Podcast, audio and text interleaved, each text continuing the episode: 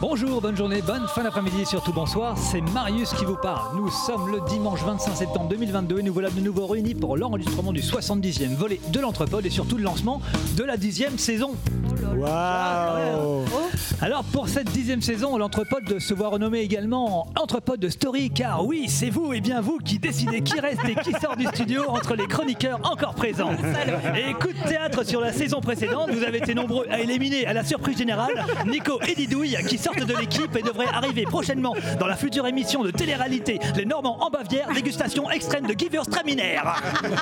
Mais attention, le jeu ne fait que commencer dans cette nouvelle saison et il en reste des chroniqueurs à éliminer, à savoir qu'il ne doit en rester qu'un à la fin du mois de juin. C'est parti Allez, encore en liste, c'est la dernière représentante féminine du groupe dans le studio, à peine plus grand qu'une chambre à coucher. Hum, elle n'a pas peur, elle n'a pas froid aux yeux, elle use de ses charmes pour vous charmer, c'est charmant, elle pense qu'avec son sexe habile, elle sera encore là à la fin de la saison. Elle sait faire tourner les hommes comme Véronique et Davina faisaient tourner leur hula hoop sur leur hanche. Si tu veux qu'elle reste, tape 1, si tu veux qu'elle sorte, tape 69. J'ai nommé Christelle. Et bonjour Il est noté d'un charme ravageur, il est beau parleur, ses questions fusent comme botte l'éclair. Il est spécialiste dans le pratique du surf à l'envers, les yeux bandés. Lorsqu'il déambule sur les plages, les yeux remplis... Oh merde Lorsqu'il déambule sur les plages, les yeux remplis de désir se posent sur lui. Il incarne à lui tout seul la caricature du gendre idéal. Mais attention, pour rester dans l'équipe, il vendrait femme et enfant. D'ailleurs, Didou, il ne fait plus partie de la bande bizarre. Si tu veux qu'il reste, tape 2. Si tu veux qu'il reste, qu'il s'en aille, tape 343, 248. J'ai nommé Monsieur Lulu. Bonjour Il est l'ami des animaux, il élève des chèvres pour leur plumage hors du commun. Il aime se rouler dans l'herbe fraîche de la rosée du matin. Son côté ami de la nature révèle en fait un stratagème complètement loufoque car les animaux, il les aime mais en cocotte ou bien grillés. Il pense que cette menterie l'aidera à être encore présent la saison prochaine. Si tu aimes les animaux bien cuits comme lui, tape 22 longs rifles sur ton téléphone ou si tu es un fervent défenseur de la nature, tape SPA sur ton clavier. J'ai nommé Christophe. Alors là, alors là, bonjour Il est gentil, il est méchant, il est beau, il est laid, il est drôle, il est sérieux, il est l'un ou l'autre. Un veut rester pour agrémenter cette émission de fins jeux de mots et d'autres calembours rigolos. L'autre veut partir et croquer la vie à pleines dents, les nanas, l'alcool, la totale, il en a marre. Il est capable de se ruiner en SMS pour rester ou pour partir. Si tu veux que JR reste, tape 3. Si tu veux qu'il sorte, tape 3. Si tu veux que son autre reste, tape 4. Qu'il sorte, tape 4. Mais ne tape jamais 333, 44, car tes doigts pourraient fondre si JR la prenait. J'ai nommé Arnaud. Bonjour Je suis énervé. Non, sans déconner. Toujours tapis derrière celui que nous estimions comme notre mentor, notre gourou. Il a été patient, observateur et un brin manipulateur. Tel un grand fauve des plaines de l'Afrique subsaharienne, il a attendu le bon moment propice pour lui donner un léger coup de rein et le faire sortir de cette arène au micro, le Nico de l'entrepode. Gloire à toi, ô nouveau chef spirituel et sidéral. Vive toi et ta descendance. si tu veux qu'il reste, tape 5. Ou si tu veux qu'il reste, tape 5. Mais éventuellement, si tu veux qu'il reste, tape 5. J'ai nommé le New Guru, Freddy. Salut, je savais pas que j'avais un petit coup de rein avec Nico. Tu, tu me l'apprends. C'est fini, hein Il sait plus quoi dire. Ah Il bah, a fini, T'as même pas une chute, t'as pas un truc. C'est pas Nico, il, a, il s'est pas coupé la musique. Eh ben merci Marius Ah pour cette ouais, euh, belle intro. Et ben, bonjour à tous, bienvenue à vous, chers bonne auditeurs. Salutations. C'est parti pour un 70e épisode de l'Entrepode. Oh, ça lui rajeunit pas tout ça. Eh oui, le podcast qui mêle bonne humeur, culture, rigolade et moments gênants parfois. Ça, c'est pour moi. oui, entre autres. C'est Freddy qui vous parle et bonjour à vous, amis chroniqueurs présents autour de la table. Bonjour Christelle, bonjour Luto, bonjour Christophe, bonjour Marius, bonjour Arnaud. Marius a déjà fait le tour de, de la table. Euh, ça va Vous avez passé de bonnes vacances Euh, Ouais, extra. Très très bonne. Ouais, Les travaux de château, Marius Ouais, les travaux de chapeau avancent bien, euh, nickel. Non, ça, ça suit son cours. Normalement, nous devrions emménager d'ici une semaine ou deux. Ah oui, c'est- c'est rapide. C'est très rapide. Bon, vous l'avez remarqué, Marius l'a dit déjà, mais euh, j'ai pas dit bonjour Nico, et pourtant il est à côté, je pourrais lui dire. Bah tiens, d'ailleurs, on va dire bonjour Nico. bonjour, Nico. Ni bonjour Didouille. Euh, Bonjour, bah, Didouille. Ah bah, tu lui as dit ce matin, non moi? Ah bon Si tu veux créer des petits problèmes. rien. Ah, Bon, le gêne. Marius l'a dit, le boss a décidé de prendre un petit peu de recul. Alors, il nous a confié les clés du camion. On va essayer de le, de conduire comme il faut, hein, même s'il faut l'avouer, aucun de nous n'a passé son permis poids lourd, je me trompe pas. Ah, tout à fait. Euh, bon, après, j'ai vu le, le spectacle d'Arnaud, je- il a passé son permis lourd, lui. Toutoumda Ça y est, je maîtrise. Alors, qu'est-ce qu'on va dire Ben, On est nombreux, dis donc. Eh oui, Nico est pas très loin et on le remercie d'avoir initié, porté à bout de bras, mis beaucoup d'énergie dans ce beau projet qu'est l'Entrepode. Merci, merci, merci. Euh, Didouille aussi a pris un peu de recul. Euh, nous, on lui demandait de juste de prendre un peu de recul par rapport au micro. Bon, elle est allée un peu plus loin dans le, dans le concept. Euh, on la remercie également. Elle ne sera jamais très loin non plus. Oh, puis merde, ça doit quand même pas être euh, bien compliqué de, de mener une émission. Il faut juste, euh, juste être organisé, bien parler. de- de- Appuyer sur les bons Ah, boutons. c'est euh, quoi, les boutons déjà? Merde Il y a trop de boutons, là, il y a trop d'écrans. Marius sort de ce corps.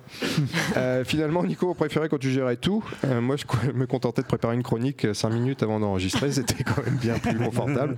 N'est-ce pas, Christelle? Ouais, euh, ça, ça va bien. Allez, on va quand même essayer de faire ça bien. Euh, tiens, je vais vous donner le sommaire de l'émission. On va commencer, euh, bah, c'est des rubriques entre nous, il n'y a pas d'invité. Euh, une petite Madeleine de Prout de Ludo qui nous parlera d'une série euh, cultissime. Yes. C'est bien ça Oh, yes. Parker Lewis ne perd jamais. Yeah. No. Ah, dommage. Ah, ça aurait pu. c'est ça.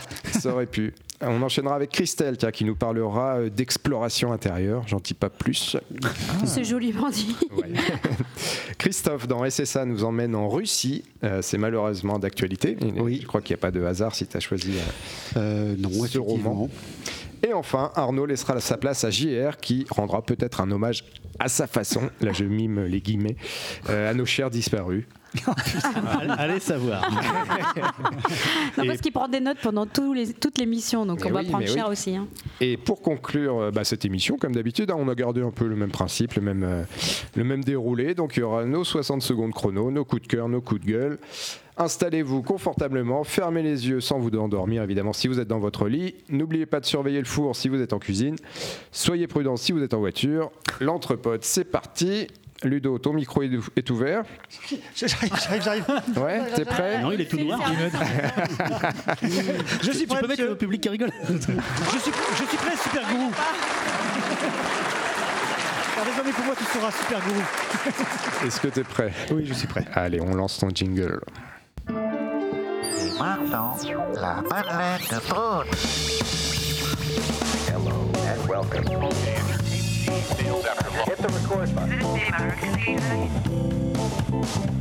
Madeleine, Madeleine, Madeleine.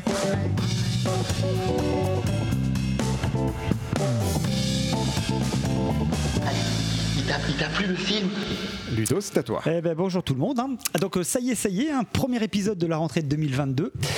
Et premier épisode d'une nouvelle saison de l'Entrepode, comme disait Marius, la dixième, et ouais. Et alors ce premier épisode, c'est aussi le retour de l'équipe des chroniqueurs, avec son, son casting qui évolue, hein, comme on l'a dit, euh, ses arrivées, ses départs, ses piliers de bar aussi, et ses invités de qualité le temps d'un épisode. Alors, on retrouve les collègues autour de la table, on enfile les charentaises de mémé, on prend une part de cake, des bons becs, un rail de coke, et c'est reparti. Il y a un effort d'écriture voilà, absolument exactement. incroyable. Attendez, mais c'est- vous savez y qu'il a pages. progressé en 10 ans. Hein. Moi, j'attends la- j'attends le, le rail de coke, là. Ben oui, mais- Les bons becs aussi, euh, on en a et, pas. et du coup, du coup, du coup, c'est une évidence s'est imposée à moi. Un peu, un peu comme la Vierge Marie hein, qui, qui, euh, qui est apparue à Bernadette Soubirou, ou quand Jeanne d'Arc a entendu Saint-Michel lui causer dans le cornet. Lulu, mais oui, mais c'est bien sûr, mais oui. Toi, dont, le sujet de ta chronique de prestige, c'est d'être toujours en lien avec l'invité ou le contexte du moment. Et ben voilà, à propos de moment, ben le moment est venu. Le moment est venu de délivrer la sainte parole et de recommander cette excellente série qui est The Office. Alors pourquoi, Excellent. pourquoi vous allez me dire pourquoi, euh, où est le lien, de quoi, de quoi, tu, me- de quoi tu me causes? Euh, quel- eh, Merci Super Gros. Quel est le lien Quel talent Dis-nous tout. Nous sommes suspendus à tes lèvres sensuelles et charnies, me disent actuellement tous les auditeurs si j'en juge au nombre de courriers que nous avons reçus sur le plateau actuellement.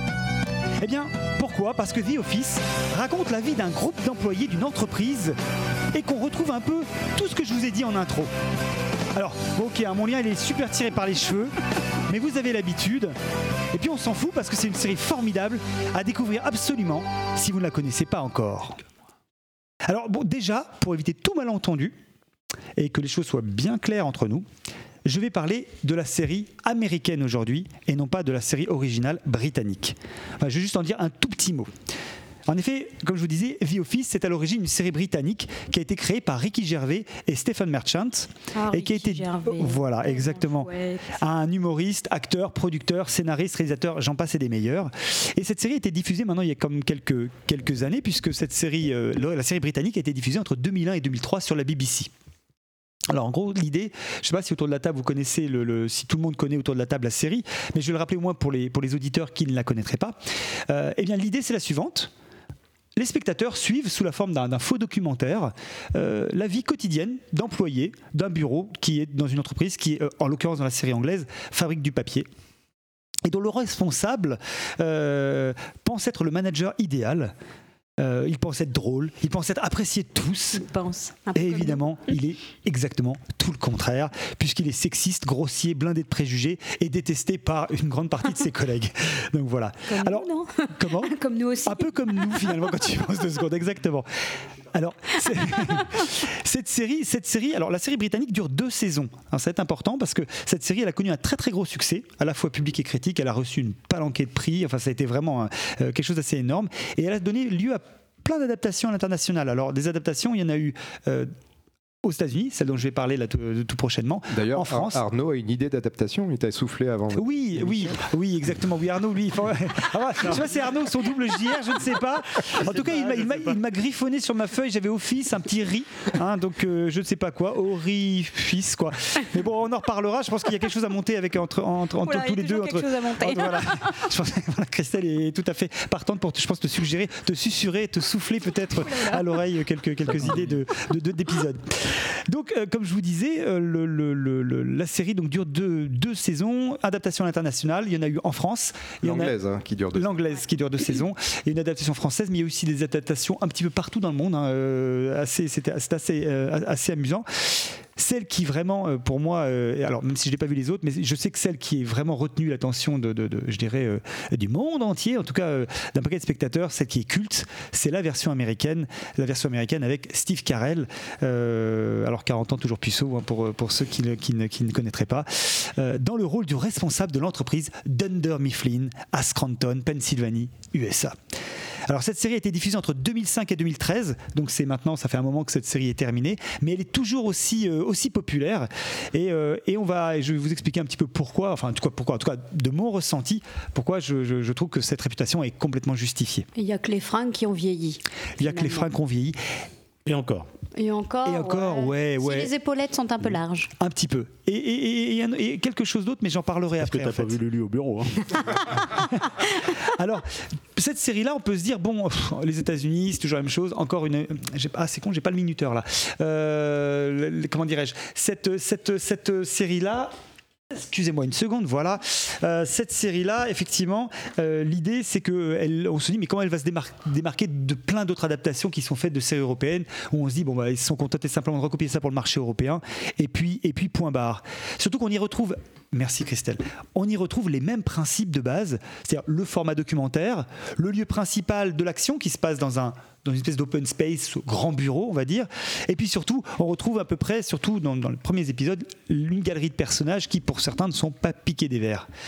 Alors, notamment euh, Steve Carell, qui donc reprend le, le rôle de Ricky Gervais, qui jouait donc le rôle des responsables, euh, joue le rôle du manager. Et alors, ce personnage est juste euh, incroyable de incroyable de- d'enthousiasme foireux et complètement malaisant. Il n'y a pas d'autre terme. Euh, il insulte dans les premiers épisodes, il insulte, il humilie li- littéralement, on va dire, ses collaborateurs. Et ça, en toute innocence, sans même se rendre compte. Et quand il se rend compte, le gars, il, veut juste rattraper la situation. Et quand il veut rattraper la situation, c'est juste encore dix fois pire. Et c'est ce qui fait tout le sel de la série, ce qui, est ultra, ultra drôle. Alors évidemment, il est détesté par tous ses employés, alors que lui s'imagine être le gars le plus populaire et le plus drôle de la planète, quoi. Du coup, les scènes qui en découlent sont super drôles, car tout le comique de situation, au moins au, au tout début, est basé sur la gêne, le malaise que l'on ressent C'est très malaisant. C'est très malaisant. Et c'est ce qui. Moi, je trouve ce doute. Exactement. Le doute subsiste de c'est du fake, c'est du. On ne sait pas trop. On ne sait pas trop Ouais. parce que justement les, les, les actes, c'est accentué en plus par ces Très effets de joué. caméra, les plans de caméra qui s'attardent sur les regards, de- de- les regards qui croisent la caméra parce que comme je vous disais c'est un documentaire, enfin un faux documentaire. On peut faire un plan. euh, Exactement. caméra. Ce sont les journalistes qui suivent les employés et les employés à un moment sont euh, en entendant les propos du patron qui peuvent être sexistes, homophobes, euh, racistes, enfin tout ce que vous voulez et, et en même temps euh, le- le- le- on voit bien on voit bien la gêne qui, se- noue autour de tous ces comportements sans filtre du patron quoi. Euh, et donc ils sont en rupture totale avec tout le politiquement correct et la bienséance euh, qui puisse exister quoi. Alors donc comme je vous disais euh, le, truc en plus bon il y a le, le responsable qui est donc Steve Carell mais il y a évidemment pas que le responsable de l'entreprise. Comme je vous disais tout à l'heure pour assurer il y a- évidemment toute une batterie de personnages que l'on peut trouver dans une entreprise. Alors ça va de la réceptionniste au vendeur, au responsable RH, à la compta, etc. etc. Je, vous en passe et des meilleurs, le stagiaire, hein, le l'employé de l'entrepôt. Bref, chacun déroule sa partie avec allez, une petite mention spéciale, mais ça, c'est chacun son personnage un peu préféré, un peu culte. Moi, j'ai une petite mention pour l'assistant du, l'assistant du manager régional, hein, Dwight Schrute, qui est, qui est le vendeur, l'un des, l'un des meilleurs vendeurs en fait de, de l'entreprise et qui n'a qu'une envie, c'est d'être surtout le bras droit de son patron. Patron qui va lui inventer d'ailleurs un poste fictif pour, pour euh, essayer de calmer les ardeurs euh, carriéristes de son, de, de- son, de son adjoint, entre guillemets. Rappelle-moi, c'est celui qui a des lunettes avec la coupe euh, comme ça. Exactement, doigt, voilà, exactement. Qui, qui habille tout, qui, qui est dégueulasse, qui, habille- qui a toujours des fringues un peu marronasses, un peu ou un peu jaunes, voilà, et qui est en réalité un, un- un killer qui tuerait père et mère pour être reconnu euh, à sa juste valeur, on va dire. Et d'ailleurs, on apprend dans la série petite. Honnêtement, je, je, c'est pas du spoil, hein, c'est juste euh, parce qu'il y a tellement de choses qu'on apprend d'ailleurs qu'il a, manifestement dans sa famille des descendances allemandes qui, sont réfugiés en Argentine euh, à une certaine époque. C'est des petites choses comme ça qui sont disséminées. Je, ne spoil rien, c'est juste encore une fois, c'est- tellement drôle à entendre que euh, voilà, il n'y a pas de souci. Alors, je disais avec ce, point fort que je trouve vraiment, moi, ce que j'ai beaucoup aimé dans la série, c'est que on on est dans une sitcom mais il n'y a pas des rires enregistrés, euh, il n'y a pas de public. En fait, encore une fois, c'est euh, juste des, des situations où on se dit à un moment, c'est ce que tu disais Christelle, non, sérieux là? Non, non, c'est sérieux ce qui est en train de se passer, ce qui est en train de se dire, et c'est ce qui crée tout le sel de, de- de la série.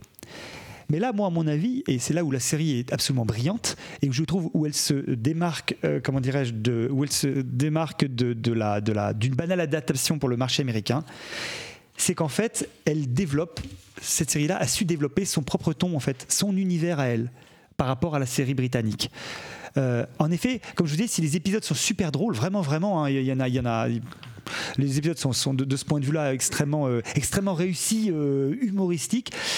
Eh ben en fait, et, même plus, parce que pour moi, il y, y en a, c'est vraiment, il y a des épisodes hein, qui sont des, purs chefs-d'œuvre de comédie absurde. C'est, c'est, je, je- je- de, comédie absurde, d'humour noir. Enfin, il y, a, il y a des choses où ils vont très très loin dans le, dans, même dans le politiquement incorrect. Hein. Eh bien, en fait, euh, euh, c'est juste que j'ai trouvé que, alors je, je pense à certains épisodes, notamment, euh, euh, je- je- je- il y a un, épisode sur un dîner qui va se passer chez le responsable, et je ne vais pas rentrer en détail, hein, mais euh, voilà, Michael Scott, qui est le manager de cette entreprise, a invité ses, ses collaborateurs à dîner chez lui, et c'est un épisode qui est juste, enfin, je crois qu'Arnaud, tu me, tu me, tu me- tu- tu- tu- on en a déjà parlé, c'est, c'est, c'est un festival, je veux dire, du vécu, euh, non Ouais. on a, on a eu l'occasion d'échanger pas mal. Donc il y a quelques épisodes comme ça. Moi, il y a, il y a des épisodes comme ça qui m'ont énormément marqué. Donc voilà, un épisode par exemple qui est d'une drôlerie absolue. Mais ce que je veux dire, donc c'est très drôle, mais au fil des ans. Ce qui est assez fort, c'est qu'au-delà de l'aspect drôle de la série, c'est qu'au fil des neuf saisons, puisqu'il y a eu neuf saisons en tout, c'est que euh, les personnages évoluent et on suit, on suit l'évolution des personnages qui gagnent en épaisseur au fur et à mesure. Là où la série britannique s'est arrêtée au bout de deux saisons avec des, finalement des personnages qui étaient entre guillemets des faire-valoir par rapport à quelques personnages principaux qui, qui, qui, qui étaient là plus pour euh, gérer, assurer le ping-pong verbal avec, le, avec, le, avec Ricky Gervais. Là, en l'occurrence, la série euh, s'est développée autour des, acteurs. C'est-à-dire qu'en fait, les, showrunners ont développé, en fonction de la personnalité des acteurs, ils ont développé petit à petit les personnages et ils se sont adaptés, euh, je dirais, aux, différents acteurs pour creuser les personnages. Alors dit comme ça, on se dit, ok, bon, Soit, mais quoi? Bah, C'est juste que le ton décalé de la série, cette espèce de folie douce qui règne en permanence dans la série, eh bien, non seulement c'est toujours aussi présent, mais voire plus au fil des saisons, mais surtout c'est qu'on voit des personnages qui vivent des succès, qui subissent des échecs, qui, euh, que ce soit des échecs perso, des échecs pro, qui interagissent entre eux. Alors, euh, c'est comme dans la vraie vie, en fait. Alors, euh, toute proportion gardée, hein, on est d'accord Je veux dire, et ce faisant, euh, la série, dès les premiers épisodes, hein, je crois que c'est même après le premier et le deuxième, très vite, euh, ça s'éloigne très très rapidement de la série britannique pour carrément partir dans, son, dans, son, dans sa direction à elle. Euh, là où il y avait une caractérisation très tranchée des, premiers, des premières, des, caractérisations très tranchées des personnages dans la série britannique et dans le premier épisode de la série, eh bien là on commence à voir des personnages avec eh ben en fait, qui sont pas tout blancs, tout noirs. C'est vraiment, c'est vraiment des personnages avec le- leurs qual- leurs qualités, mais aussi leurs défauts. Et petit à petit, des personnages qui a priori même de prime abord étaient hyper antipathiques. Je pense à Dwight Schrute, mais je peux penser aussi à Angela, qui est la comptable. Euh, euh, des personnages un petit peu comme ça, euh, où on se dit même sans intérêt de prime abord. Eh bien, de- je dirais de- progressivement, on, finit, ils finissent par sceller des, des failles, à dévoiler, à dévoiler des failles, des, des- faiblesses, et, et finalement s'avère extrêmement touchant. Et, et je trouve que c'est ce qui rend très très fort. Résultat des courses, eh ben en fait, on finit par s'attacher très fortement et à se prendre d'affection pour tous ces personnages, pour tous ces employés, d'autant que le casting est, euh, je veux dire, hein, tout simplement brillant. C'est-à-dire que vraiment, euh, les acteurs qui ont été sélectionnés, faut vraiment voir, c'est incroyable à quel point, euh, pour le coup, il il n'y a, pas d'erreur de casting. On n'imagine pas un autre Dwight Schrute, on n'imagine pas une autre, une autre Pam aussi, Pam qui est la réceptionniste, un autre Jim Alpert qui est le vendeur, l'un des personnages principaux, un autre Toby, le responsable RH, une espèce de droupie humain qui, est juste hallucinant. Et pas trop caricaturaux, du coup Mais si, On part de type un peu voilà, modéresque oui. en fait. On Oui. part de type euh, très théâtraux de la série anglaise. Exactement. Et puis finalement, la qualité des Américains, c'est que bah, on va s'intéresser aux petits qui étaient un peu, un peu pâles et, et dans l'ombre, et puis on va élargir. Et puis après, la question, c'est toujours est-ce qu'ils ont fait ça parce que comme ça marchait, il fallait bien s'intéresser à d'autres personnages? Mais en fait, on s'en fout. Si c'est bien fait et que ça fonctionne. Euh, le, le principe de la série, c'est de s'attacher personnages, aux en fait. Donc euh, le jeu, il est en- largement gagné. Est fait. mondial. Alors, moi, pour répondre à, à- à- à ton interrogation, de ce que j'en ai lu, hein, puisque je- j'étais pas là-bas, mais euh, a priori, le- le- les auteurs, les showrunners, les adaptateurs, Ouais. en fait, du coup, ont vraiment travaillé fort sur l'alchimie, notamment des, des acteurs. Mm. Et par exemple, un petit exemple, c'est que l'audition entre des deux, de deux personnages principaux, qui sont la réceptionniste et le vendeur, qui vont avoir, on le sait dès le départ, il y a, il y a une intrigue amoureuse Ouais. qui se noue. En tout cas, il y a, il y a, il y a qu'on appelle ça, un, love interest qui est en train de se passer là. Et, et- et en fait, ils se sont presque choisis, puisqu'en fait, euh, ils ont demandé à chacun des deux lequel était ton préféré Ouais. des gens qu'on a auditionnés. Et les deux ont répondu Ah, moi, c'est Jenna Fisher, Ouais. pour, euh, pour euh, comment il s'appelait Pour euh, Krasinski, pour l'acteur John Krasinski. Et John Krasinski, inversement, c'était c'était c'était Jenna Fisher. Je. Et donc, voilà, et on voit à l'écran, de toute façon, le, le- le- le- leur. Oui, l'œil qui frise. Ouais, mais ça fonctionne à mort. Et, Ouais. les, et les acteurs. Et alors, il y a aussi autre chose, c'est qu'ils ont aussi laissé une part à l'improvisation. Alors d'habitude c'est assez écrit, et bien en fait ils ont laissé une grande part à l'improvisation de personnages comme Steve Carell ou Mm. euh, l'acteur euh, comme il s'appelle Rain Wilson qui joue Dwight Schrute, et, et- et- et donc ils leur ont laissé une part d'impro. Et ça donne des scènes, à ce- à- je dirais, euh, qui, qui- qui ont contribué aussi au charme de la série. Il y a une, une scène, là encore, c'est pas du spoil, mais vous avez cette scène où à un moment, euh, comment dirais-je, sur une réunion sur l'homophobie, sur l'homosexualité, euh, puisque, euh, comment dirais-je, le responsable, le manager se, se targue d'être un peu, un peu, comment dirais-je, On l'a vu il n'y a pas longtemps. voilà, il se targue d'être, euh, comment dire, euh, Ouvert ah, ah, ouvert, avant, on avance sur son temps, et en fait, il décide d'embrasser, euh, d'embrasser euh, le, le, le, le, le- l'empl- le- le compte- l'employé gay hein, de, de, de, de Oscar, Oscar Martinez. Il décide de l'embrasser Oscar sur la bouche. Et derrière, une fois qu'il l'a embrassé, il y a Dwight Schrute, donc ce- ce- ce- cet adjoint qui, qui, pour être comme son patron, se précipite et embrasse sur la bouche euh, Oscar. Ben, Il faut savoir que tout ça est complètement improvisé. Ah, C'est-à-dire que ça a été. excellent. Et que les, ce que vous voyez à l'écran, les scènes de surprise, ont été filmées. Euh, et, et- et les personnages, ont été- les, même les acteurs ont été pris de court, ils ne s'y attendaient pas, et les deux réactions sont improvisées. C'est-à-dire que Steve Carell va, fait, fait ça derrière, et, l'acteur Rain Wilson a foncé derrière pour aller embrasser, ce que je trouve assez drôle. C'est une- c'est juste pour illustrer, je n'irai pas plus loin pour détailler des choses que, que- que vous- les auditeurs n'auraient pas vues, mais c'est pour donner cet, cet aspect-là. Euh, juste une petite question. J'ai du mal à saisir la, la différence entre la série anglaise et la série britannique. Est-ce que les Anglais ont quand même un, un humour assez particulier Et donc, a priori, là, la série britannique Alors- est beaucoup plus drôle. Non, elle est plus méchante. Ah. Américaine, tu veux dire. Ah, c'est c'est Oui, oui. américaine, oui. Alors la série Pardon. britannique, elle est plus britannique. Oui, c'est C'est-à-dire qu'en fait. fait. les personnages sont L'humour froid. voilà très l'humour froid, l'humour l'humour Avec les impassible. Gervais, Ah Ouais. voilà exactement l'humour exactement exa- oui voilà enfin Ouais, pour ceux qui ne connaîtraient que- pas c'est quelque chose de très euh, très acerbe, très très euh, ouais. très piquant, très caustique. Alors dans le premier épisode, ils ont gardé, parce qu'a priori, le premier épisode est une adaptation littérale de la série. Mais dès le deuxième épisode, ils commencent déjà à s'éloigner.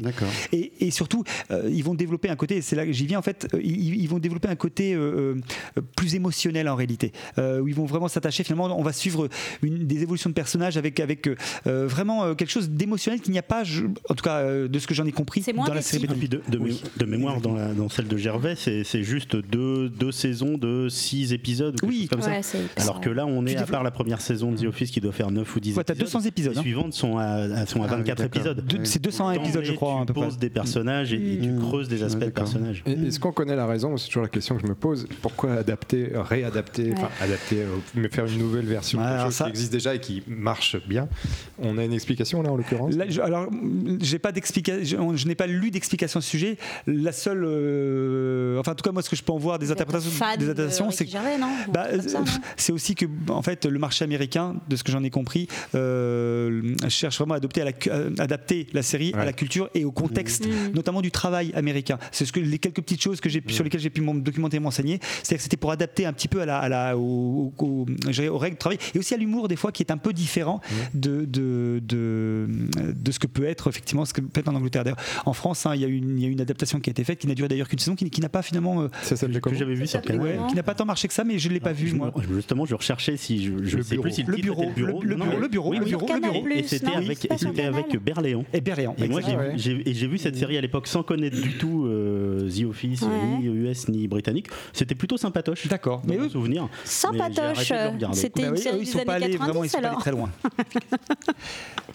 Donc, en fait, grosso modo, si vous voulez. et D'ailleurs, euh, pour, pour finir là-dessus, comme je vous disais, donc cette série, donc qui gagne en ampleur au fil des épisodes. D'ailleurs, la série s'ouvre même au fil des saisons. Elle s'ouvre à l'extérieur, puisqu'en fait, ça commence timidement par aller dans l'entrepôt, et puis après on va sur le parking, puis après on commence à aller voir les les les les les, clients, les fournisseurs, et puis euh, jusqu'à même aller beaucoup plus loin. Mais là, je vais je veux juste pas m'étendre là-dessus, puisque après c'est euh, aux gens le de- siège à New York qu'on voit assez le, rapidement. le siège à New York. Euh, bref, voilà, la, série se promène, on va dire, et justement, ça donne encore plus, je dirais, de, d'épaisseur, au trait, avec, pour moi, certains épisodes, là, pour le coup, euh, qui, qui vont qui sont hallucinants de drôlerie. Alors, je- comme je vous, l'ai dit, mais de drôlerie et d'émotion. Je pense notamment à l'épisode, à un autre épisode que je citais, qui est l'épisode du mariage, et je n'en dirai pas plus, qui est un épisode qui est, euh, qui est ouais, euh, enfin, je veux dire, euh, quand, quand on connaissait, qu'on est attaché au personnage, bah, presque l'impression d'être avec des membres de la famille qui sont là. C'est un truc vraiment. Enfin, après, moi, je suis très bon public, j'adore ça, j'aime rentrer dans un truc où je suis embarqué, et là, je l'ai été totalement. Donc, la série connaît, euh, pour moi, quand même, juste un petit bémol de mon point de vue, euh, mais je crois pas que du mien au final, parce que je crois qu'à Carnot, on partage un peu la même idée. euh, une petite baisse de régime pour moi sur la fin de la septième saison et la huitième saison. Euh, il faut, il faut vraiment, mais mais faut pas lâcher l'affaire. Vraiment, ne lâchez pas l'affaire. Regardez-la, même si bon, vous Et puis dites, ça reste relatif en plus. Oui. C'est-à-dire, c'est pas comme certaines séries qui partent en sucette.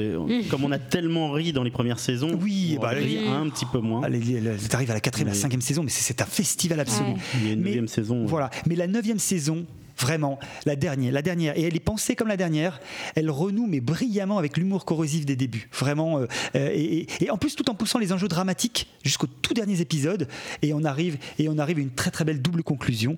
Donc, euh, on en sort ému, euh, avec le sourire béat aux lèvres, et surtout le sentiment très mélancolique d'avoir d'avoir été témoin d'une tranche de vie qui s'est déroulée sous nos yeux de spectateurs, hein, et d'avoir vu les acteurs vieillir. C'est pour ça que je parlais de vieillir tout à l'heure. On voit les acteurs vieillir sur les de 2005 à 2013. On voit les acteurs vieillir. C'est incroyable.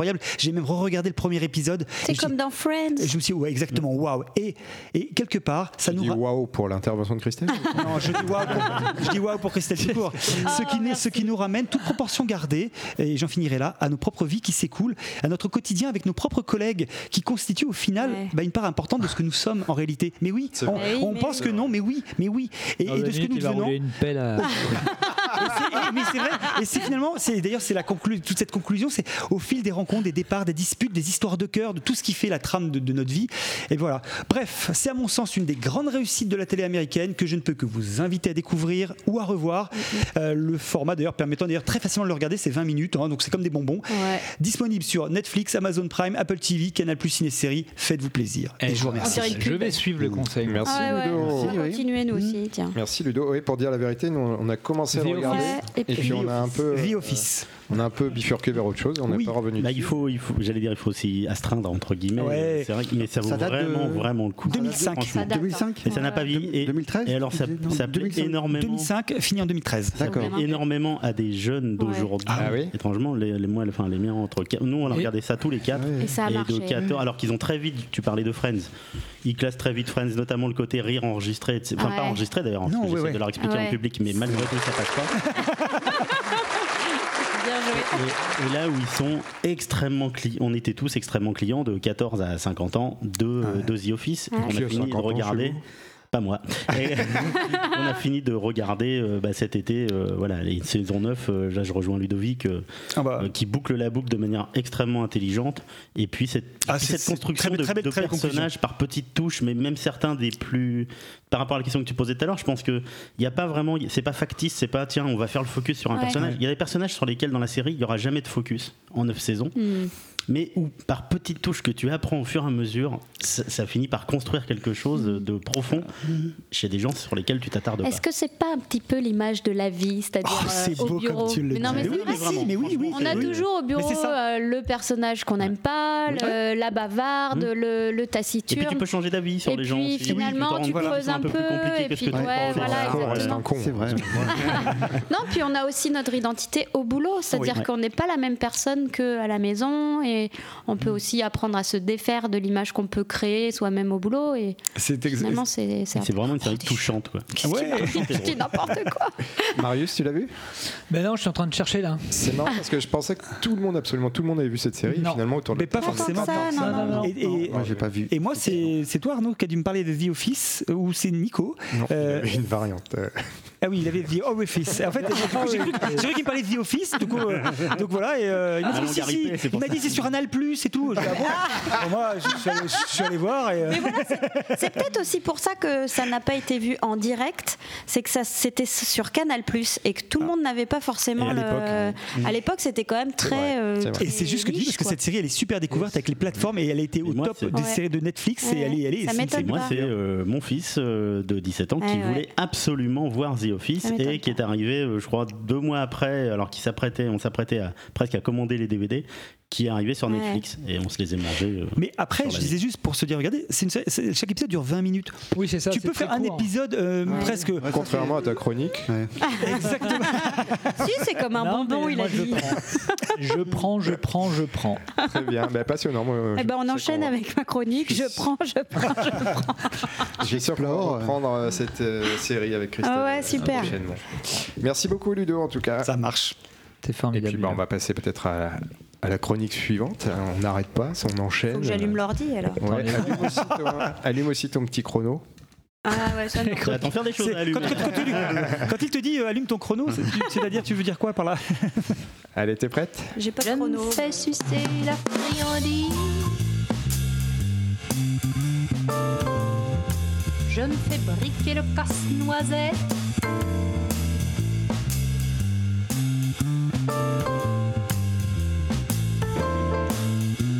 Coquine.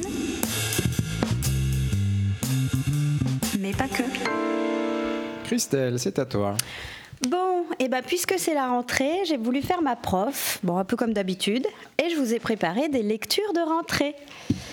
Bon, en fait, la rentrée, c'est la reprise de la course folle, du rythme avec un réveil qui vous agresse le matin, des collègues qui vous parlent toute la journée, des tâches et des listes longues comme le bras de ce qu'il faut faire, le perso, le boulot, les enfants si vous en avez, la reprise des activités culturelles et sportives si vous en faites. Bref, c'est un peu raide. Et moi, vous savez, j'ai le cœur à vous apporter un peu de bien-être dans tout ça. Et bon, bah, le raid, c'est mieux quand c'est au lit. Voilà, ça c'est fait. Elle est bien, non Moi, à, je la une garde. époque, à une époque, il y avait un insecticide qui s'appelait Red. aussi. Oui, et ben ce sera pas ça. Parce Donc- que ça doit faire le, un effet un peu différent, je pense. Ah ouais, c'est plutôt l'inverse. ouais. Donc plutôt que de vous apporter euh, des cahiers de vacances, puisque celles-ci sont désormais loin et que finalement, en matière de bien-être euh, sexuel et sensuel, bah, pendant les vacances, en fait, c'est toujours beaucoup plus simple. Je vous ai apporté aujourd'hui des cahiers de rentrée pour ne pas vous laisser envahir par la routine et la course folle du métro, vélo, boulot, dodo. Voici donc deux livres qui me semblent être de santé publique et qui vont vous guider vers le mieux-être sexuel. photo. Qui s'appelle? Comment qui s'appelle? Alors, nous avons S'explorer, 50 pages de conseils pratiques pour cultiver la jouissance au quotidien. Et S'explorer aïe, en couple, pardon. Explorer, aïe, en couple. Et S'explorer en couple. Celui-là, il me plaît bien. 50 pages de conseils pratiques pour préserver et renouveler le désir. Deux cahiers écrits par Macha s'explique aux éditions Mango Society et illustrés par Mélie Giusiano. Et en fait, ces deux cahiers sont fichtrement bien foutus car ils sont autant théoriques que pratiques. Théoriques sans être rébarbatifs et pratiques car vous avez carrément des fiches à la fin que vous pouvez découper et qui peuvent vous servir à redécouvrir ou euh, découvrir euh, qui vous êtes en solo ou à deux. Alors c'est pas trop, pas très radiophonique, mais on mettra le lien. On mettra évidemment. le lien, on mettra des petites photos. Et le, le premier bouquin, il est, euh, il est féminin essentiellement ou euh, Pas du tout. parce que le- Pas du tout, mon chéri. D'accord. Alors, pour être tout à fait honnête, j'ai commencé d'abord. j'ai commencé d'abord par celui qui concerne les couples, Oui. car j'y trouvais plus d'intérêt étant assez connaisseuse de ma propre exploration. Mais j'y suis ensuite revenue, car tout l'intérêt de ces cahiers réside selon moi dans la grande place laissée à la dédramatisation et à la remise en question de ce qu'on pourrait à tort appeler la normalité. Euh, je suis le compte Instagram de Macha s'explique depuis euh, quelque temps maintenant, et c'est vraiment sa philosophie d'inclusivité, euh, d'absence de jugement de quoi que ce soit, euh, qui m'a guidée sans aucun souci vers ses écrits. Donc pour répondre à ta question, ce sont des cahiers inclusifs pour les hommes et les femmes. Alors c'est vrai qu'on peut dire que les, les illustrations, ça fait un peu girly, mais euh, il est vrai que les femmes ont plus de facilité à s'interroger là-dessus, mais on peut tout à fait euh, se les prêter, il n'y a pas de souci, ça inclut vraiment tout le monde. Et pour celui des couples, en l'occurrence, oui, Oui, carrément. forcément, oui. Et il faut dire en fait euh, que depuis la crise sanitaire et, que, et toutes les remises en question qu'elle a provoquées, tous les sujets abordant le bien-être, le développement personnel, la méditation, les soins énergétiques, le retour à la slow life sont des thèmes qui sont plus que présents dans les librairies, les magazines, dans les conversations. Et je ne vois pas pourquoi euh, nous ne serions pas naturellement euh, orientés vers un mieux-être charnel, loin de tout jugement moral. Alors je me suis encore fait, enfin je me suis encore surprise à voir l'emplacement choisi à la Fnac pour ce cahier, qui était certes dans le, dé- enfin, dans le, le rayon développement personnel, mais euh, tout en bas dans un rayonnage un petit peu discret. Donc euh, vraiment, moi je, je rêve d'un temps où, où Ils les gens pourront. Toi, ce- venant de toi, je pense que je t'emmènerai là-bas. Je peux pas la faire souvent. Voilà, c'est ça. Non, mais je rêve vraiment d'un temps où les gens n'auront vraiment aucune gêne à se renseigner sur leur sexualité sans risquer de croiser le regard d'un autre usager, de son patron, de sa voisine. Euh, parce qu'il n'y a pas de honte à vouloir euh, juste explorer, connaître son corps. C'est ce que j'ai dit à ma stagiaire en fait. Je y a pas de- Et on revient à The Office. Et on revient, voilà. Et puis, bon, c'est vrai que les choses changent, euh, on est en bonne voie, mais euh, voilà, aujourd'hui, je, me prosais- le- je me proposais de vous faire un petit coup de pouce en vous partageant ces lectures. Un petit coup de pouce? tu, tu voulais partager ton expérience. Alors, C'est avec le pouce. on va commencer comme moi, comme j'ai fait, avec le s'explorer en couple. Et donc dès l'introduction, je suis tout à fait sous le charme du propos parce qu'elle dit ce livre est pour toutes les personnes qui se questionnent sur le désir, pour toutes celles donc les personnes qui se trouvent monstrueuses ou anormales, pour toutes celles qui veulent raviver cette flamme dans leur vie qui leur apportait tant de joie. Je trouve ça tellement beau. Et comme elle le dit plus loin, en fait, euh, plus on partage le savoir et plus le savoir est partagé et mieux on est en fait. Donc dans ce cahier, elle revient tout au début sur la définition de trois mots importants, la libido, l'excitation et l'intimité. Alors voyons ce que vous connaissez. Excuse-moi, c'est même pas vulgarisé là, c'est parler tout simplement. Ouais, c'est ça. sujets dont on ne C'est parler de ces sujets, les illustrer avec brio, euh, euh, voilà, communiquer autour de ça. Je sens qu'on va trois jouer. mots, trois petits mots. Non, jouez peut-être pas, mais Ah euh, oui, si, voy- joue, on joue. voyons ce- si vous savez quel est le quel est le sens précis de libido, qui est un terme latin. Je le rappelle, libido, libidinis, qui a donné en français libido et libidineux, C'est un rapport avec les, qui est négatif, libidineux. c'est un rapport avec les blinis du coup. Non. Je cherche, mais j'ai des, des visions horribles. C'est un rapport avec le lit? Eh non, Le lit? C'est pas le désir non Ça veut dire le désir, tout simplement. Et donc, en psychologie, en psychiatrie, Le on désigne ça comme l'énergie euh, psychique vitale ayant sa source dans la sexualité au sens large, c'est-à-dire incluant euh, la génitalité et l'amour en général. Donc c'est une énergie fluctuante par définition.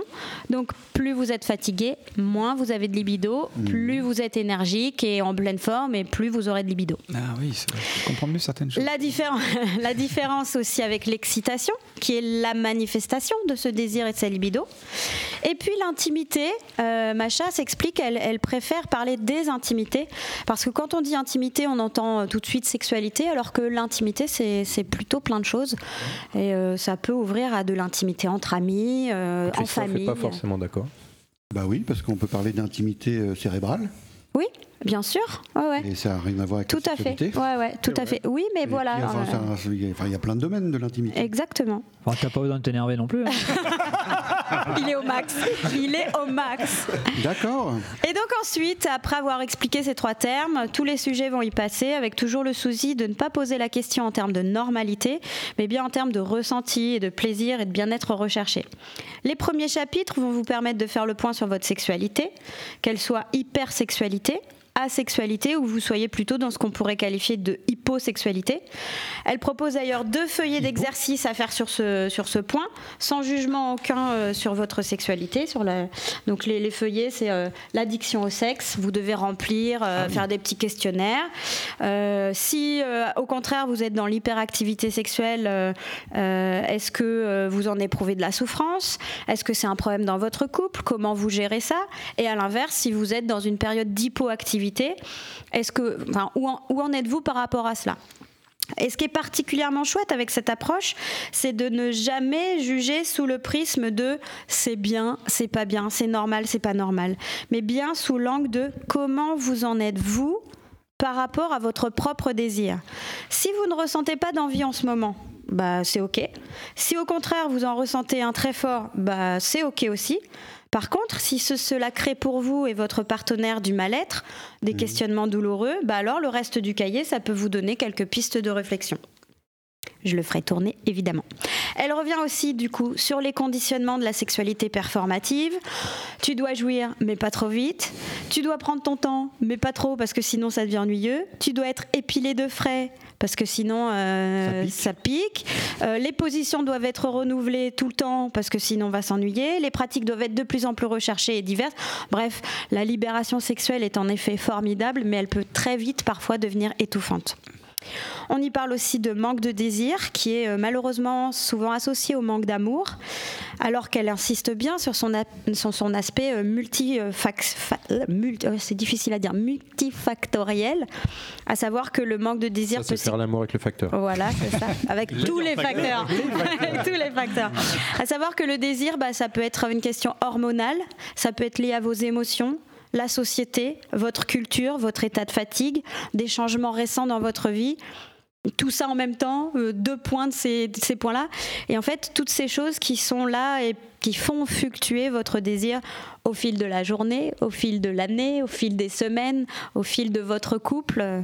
Donc, y a, y a- voilà, le désir, c'est trop facile à dire. On devrait parler des désirs. Et à ce titre, elle est aussi toujours rassurante.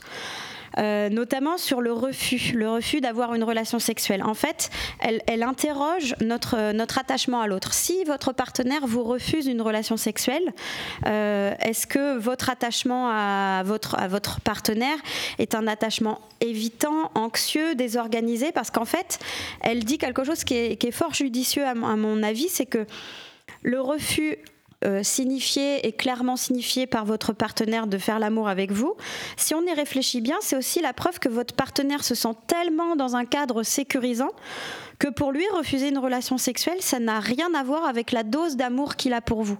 Parce qu'on peut, dans une relation, justement, se, se stresser. Il ne veut pas faire l'amour, donc il ne m'aime plus, il ou elle, hein, évidemment, je dis partenaire, mais euh, du coup, euh, on en vient à, faire marcher la machine là-haut et puis pas se dire que, bah, en fait, il suffit de dire euh, non, bah là, je n'ai pas envie et c'est pas grave. Mais c'est toujours très tabou, en fait, ces questions-là. Et le cahier, ici, il propose vraiment de, de mettre à plat et de s'interroger soi-même. C'est-à-dire à deux?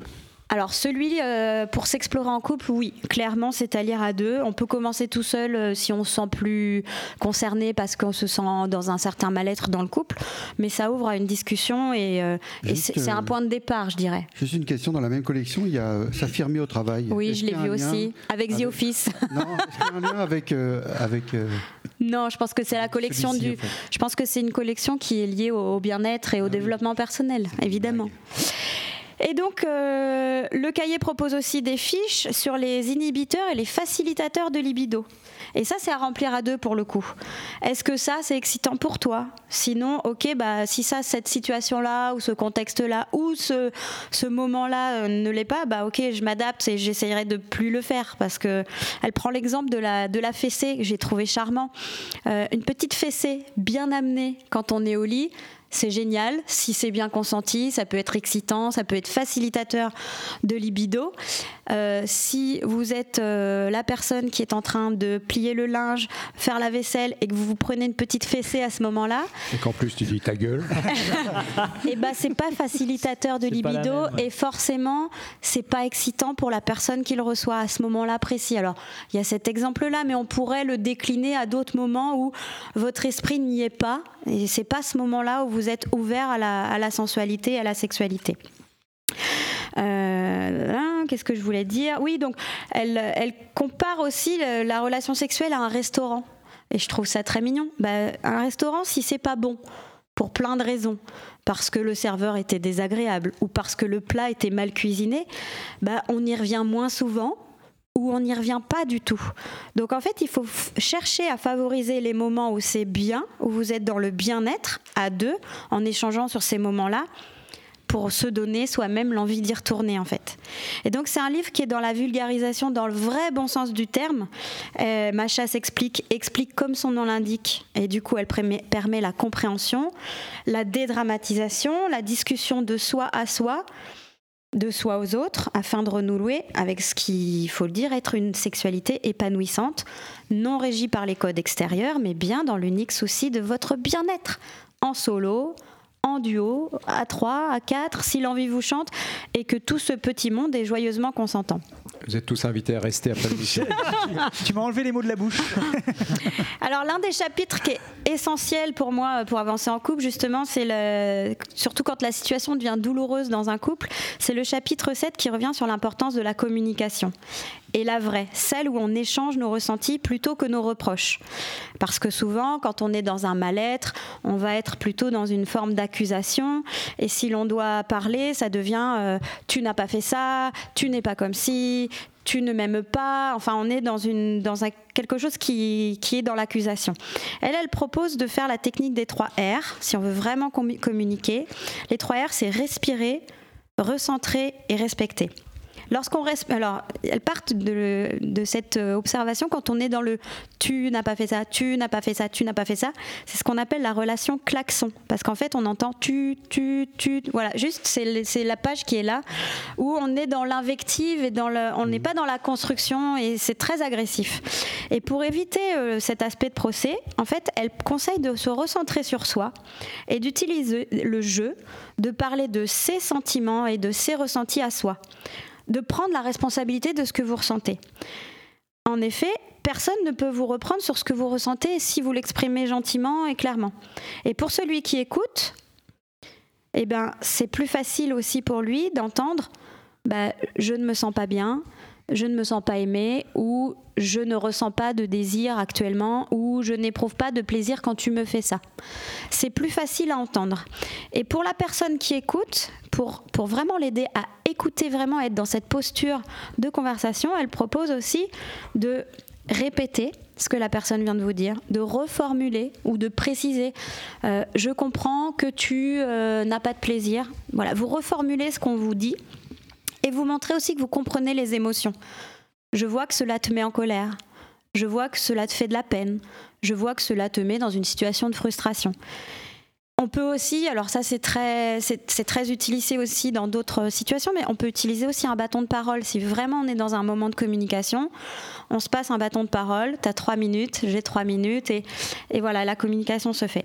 Et puis pour euh, dédramatiser aussi, il y a les feuillets à la page 65-67 qui sont des petites cartes que vous pouvez découper, qui sont sous forme de jeu et qui permettent d'engager une conversation sur où est-ce qu'on en est en couple, qu'est-ce que tu aimes, qu'est-ce que tu n'aimes pas, qu'est-ce que j'ai déjà fait qui t'a convenu, qu'est-ce que, qu'est-ce que tu aimerais qu'on fasse ensemble? Ou qu'est-ce qui est de l'ordre de ce que tu aimes penser, mais pas forcément que tu as envie de faire. C'est tout un tas de questions qui sont, à mon sens, un démarrage pour une conversation euh, posée, apaisée et euh, qui peut aller vers le rire. Nous, on l'a fait. euh, On a expérimenté, c'est très et c'est très intéressant parce que ça, on peut déconner, ce qui crée euh, l'intimité du coup. C'est Ah, bah, nous, on est tout le temps dans la déconne. Mais mais il y a quand même du fond et, et ça permet aussi de se créer d'autres questions. Ah, puis euh, toi, ça, tiens, ça me fait penser à cette question-là. Et, et sans dramatiser, voilà, on arrive vers euh, bah, et toi, t'en es où Et moi, j'en suis où Et qu'est-ce qu'on peut faire pour aller mieux ensemble Parce que, putain, la vie, euh, faut s'amuser en fait. Il faut se faire du bien. Voilà. Donc, bref, si vous entendez communiquer, vous saurez entendre aussi clairement la fin de ce mot. Niquer. Car c'est le but de ce livre, l'épanouissement de chacun dans le respect de chacun, de ses ressentis, de ses difficultés, de ses limites. Et ce cahier peut vous aider à poser les bonnes questions au sein du couple. Et parce que avant d'être en couple, vous êtes un être à part entière, le premier cahier intitulé S'explorer peut aussi faire écho au chapitre pour le couple sur comment cultiver l'intimité avant la sexualité, comment nourrir sa libido. Parce que dans le cahier S'explorer, on peut trouver des, chapitres comme Travailler son lâcher-prise, Se protéger des personnes toxiques, L'influence de la société et la culpabilisation en matière de sexualité. Puis des, chapitres un peu plus techniques sur le matériel pour partir en s'exploration, s'explorer la vulve ou le pénis. Et je dois d'ailleurs applaudir vraiment. Elle a dit plus vulve. Je, je- je voudrais qu'on applaudisse quand même les illustrations euh, qui rendent le tout assez beau.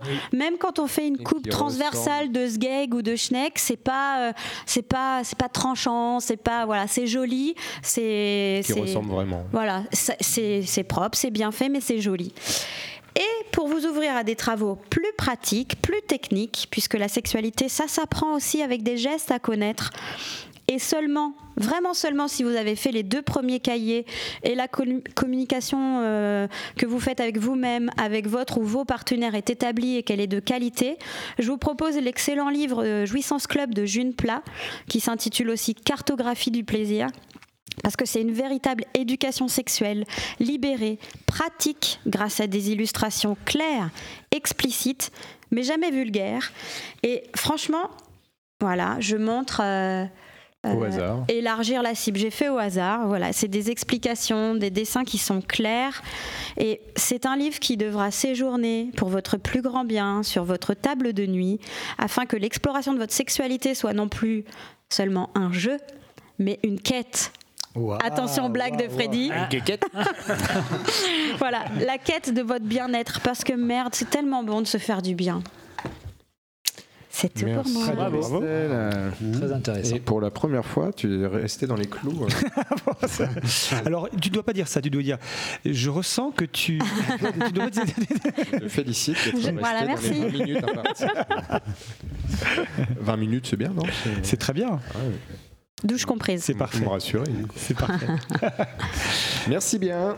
Est-ce que vous connaissiez ces ouvrages? Pas du tout. Non, du non, tout. pas du Eh tout. bien, je Très peux prêter. Non, c'est hyper. euh, Franchement, je, je conseille. C'est très agréable à lire en plus. Explorer. Euh, il va tester. Explorer. Très sympa. Très sympa. Rien à ajouter? On enchaîne, j'ai l'impression qu'on enchaîne. Oh là là, on est- pff, que se passe-t-il Ah, franchement, c'est différent avec l'autre con. hein. On peut peut-être regarder deux, trois. Qu'est-ce que vous voulez savoir, les gars? Pince Me. Toc Toc Again. Alors, il y a Toc, toc. pour les garçons et pour les filles. Par exemple, Toc, toc, again. il y a Toc, toc again. donc les zones de plaisir de Trucmuche. Ça, c'est pour vous, les zones, les hommes. D'accord. Donc, euh, comment, euh, comment satisfaire un pénis, quoi, en fait. D'accord. Le gentil bourrelet. C'est Ah, mignon. J'en ai un. Et puis, vous avez euh, le, le plaisir de madame, les dessous du pénis. Voilà, comment. co- Il y a aussi des coupes euh, très, très bien dessinées. Hop, voilà, c'est plus technique, D'accord. c'est moins joli euh, comme c'était dans le petit Oui. cahier, mais on a voilà des, des, des choses à découvrir. Très instructif. Donc, euh, je vous engage euh, massage complet, point au bulbe. Point au bulbe. Au bulbe. C'est. ben, C'est aussi botanique, euh, du coup. Là. Ouais, voilà. Qu'est-ce que c'est Mais voilà, mais eh, il y a, tout le monde fronce les sourcils. J'adore. Zétes, euh, bah, je pense que tu frottes en dessous. Euh, entre la de comprendre C'est le- entre la nuque et le, le scrotum. Un spectateur qui est intéressé. Ton poing Voilà. vient masser fermement le bulbe d'un mouvement rotatif. Pourquoi c'est tout de suite salace? Pression constante comme celui-ci. C'est tout de suite. Comme sur l'image. C'est On libidineux. laisse découvrir l'image sur le livre. Bien, merci beaucoup Christelle. On Avec va plaisir. passer à une autre rubrique sans transition, je crois. Ah, là, ça Oui. va être, Là, c'est un peu. Ça va être un peu plus sans transition. Je ne trompe pas en disant ça. hein. Eh bien, c'est parti. Et c'est ça.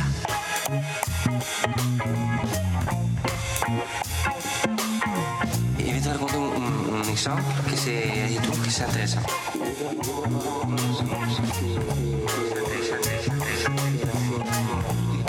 Et c'est ça, je trouve que c'est important. C'est à toi. Euh, donc euh, oui, effectivement, euh, il n'y a aucune transition possible euh, entre les deux chroniques. J'étais en train de chercher pendant le générique, mais finalement, euh, il n'y en a pas. Donc je vais vous parler Je connais d'un... pas l'intimité de celui dont tu vas parler. Euh, je crois qu'il n'en a pas beaucoup. Ah, Enfin, si, il y a des choses qui se disent, mais on va pas, c'est pas le sujet, mais si, enfin. bon. Euh, donc, je vais vous parler d'un roman qui s'appelle Le Mage du Kremlin de Giuliano D'Ampoli aux éditions Gallimard. Donc, j'ai choisi de vous parler de ce livre euh, qui est évidemment passionnant. Mais surtout euh, très très instructif car euh, il entre évidemment en résonance avec une actualité euh, plus que brûlante. Euh, il relate l'édifiante trajectoire de Poutine, de son ascension jusqu'à la consolidation de son pouvoir, et ce, euh, raconté par son plus proche conseiller, Vadim Baranov, qui existe vraiment, ou qui a existé. Mystère. En tout cas, il a existé. Existe-t-il encore? Ça, c'est une autre question. Et de son vrai nom, donc, ce, ce personnage s'appelle Vadislav Surkov. Donc, vous pourrez faire des recherches sur, euh, sur Wikipédia, vous verrez que Surkov existe vraiment. C'est un pirate, non? Non, Pardon.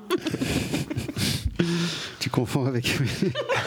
je, tu sais quoi Putain, j'ai Eh, comprendre. Honnêtement, sur le, sur le coup, je dis, ok, Ouais, moi il falloir j'ai- 15 plombs pour comprendre. Moi aussi, j'ai eu un petit peu de temps. D'abord euh, penser à Tipiak. Je sais pas. Et moi, vous allez rire, j'ai toujours pas compris. Bah, surcouf Surcouf, c'est des corsaires. qu'il pouvait pas comprendre, Ah, parce que c'est un oui. corsaire, pas un Ah, corsaire. Ah oui, c'est pour ça ça. que Freddy, euh, Merci, Arnaud. Marius pouvait pas comprendre.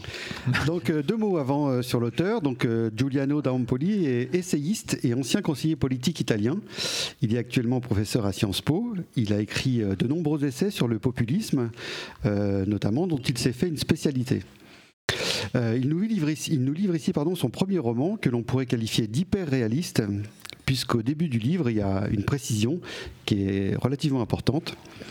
Ce roman est inspiré de faits et de personnages réels à qui l'auteur a prêté une vie privée et des propos imaginaires. Il s'agit néanmoins d'une véritable histoire russe. On ouvre le livre donc. Un, univers part en universitaire part en mission culturelle à Moscou dans le but de faire des recherches sur un auteur subversif russe du début du XXe siècle. C'est là qu'il rencontre Baranov, le fameux conseiller politique de Poutine, et euh, Baranov promet à l'étudiant de l'éclairer sur ses recherches littéraires- littéraires. Et au cours d'une longue nuit d'échanges, euh, Baranov euh, finit par se livrer et commence à raconter son histoire. Vadim Baranov est issu d'une vieille famille aristocratique russe. Son père a notamment mené la vie privilégiée de hauts fonctionnaires du régime.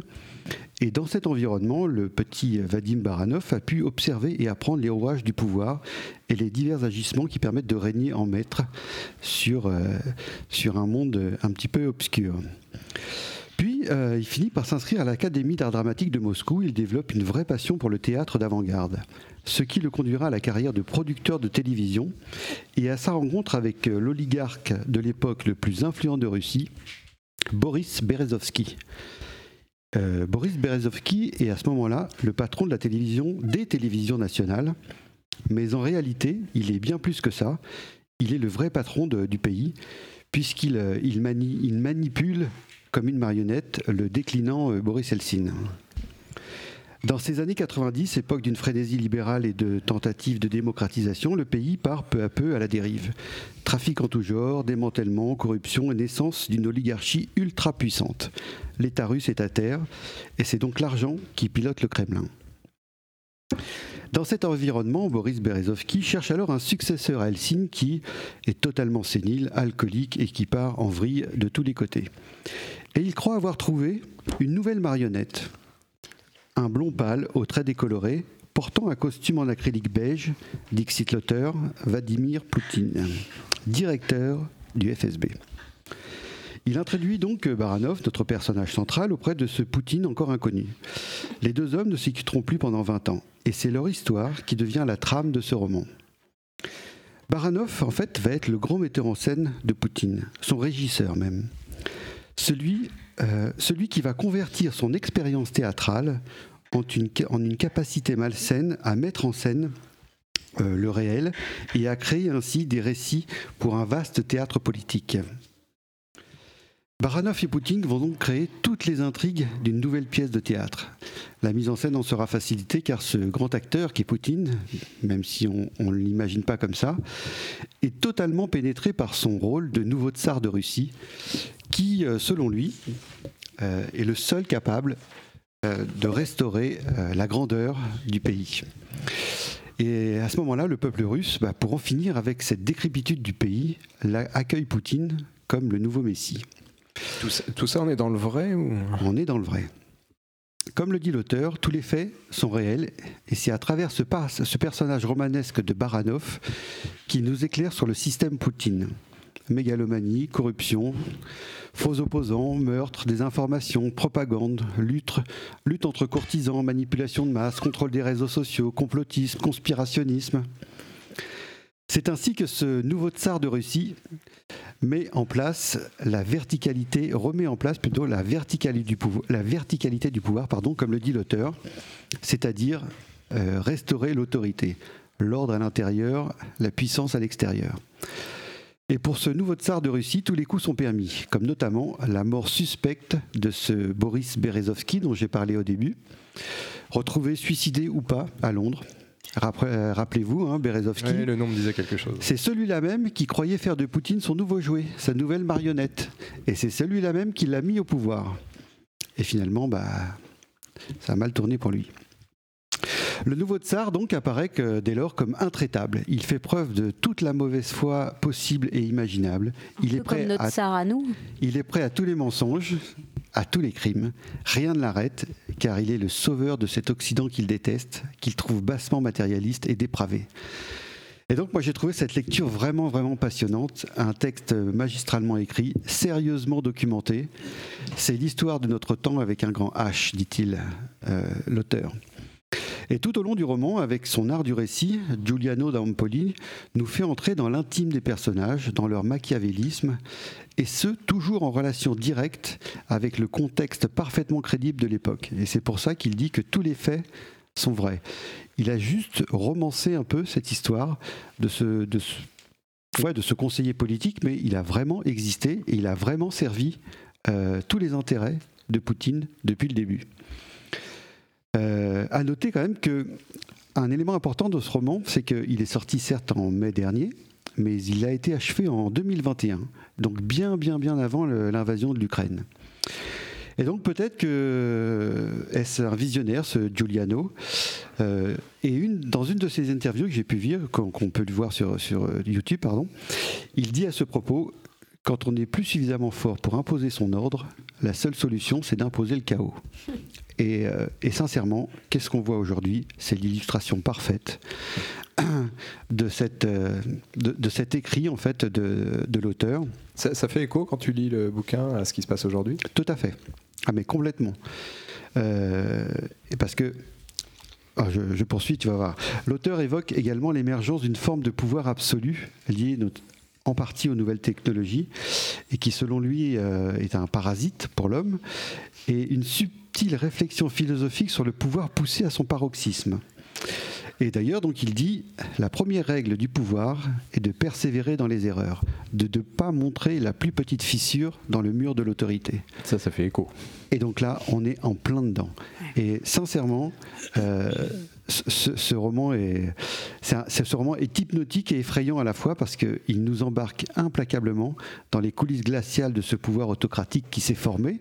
Donc évidemment, ça s'arrête un petit peu avant 2014. euh, un petit peu euh, avant la révolution Maïdan euh, en Ukraine. Et surtout, donc, ce qui, permet vraiment d'apporter de, nombreuses clés de compréhension sur la situation géopolitique actuelle. Sincèrement, on y trouve tous les ingrédients.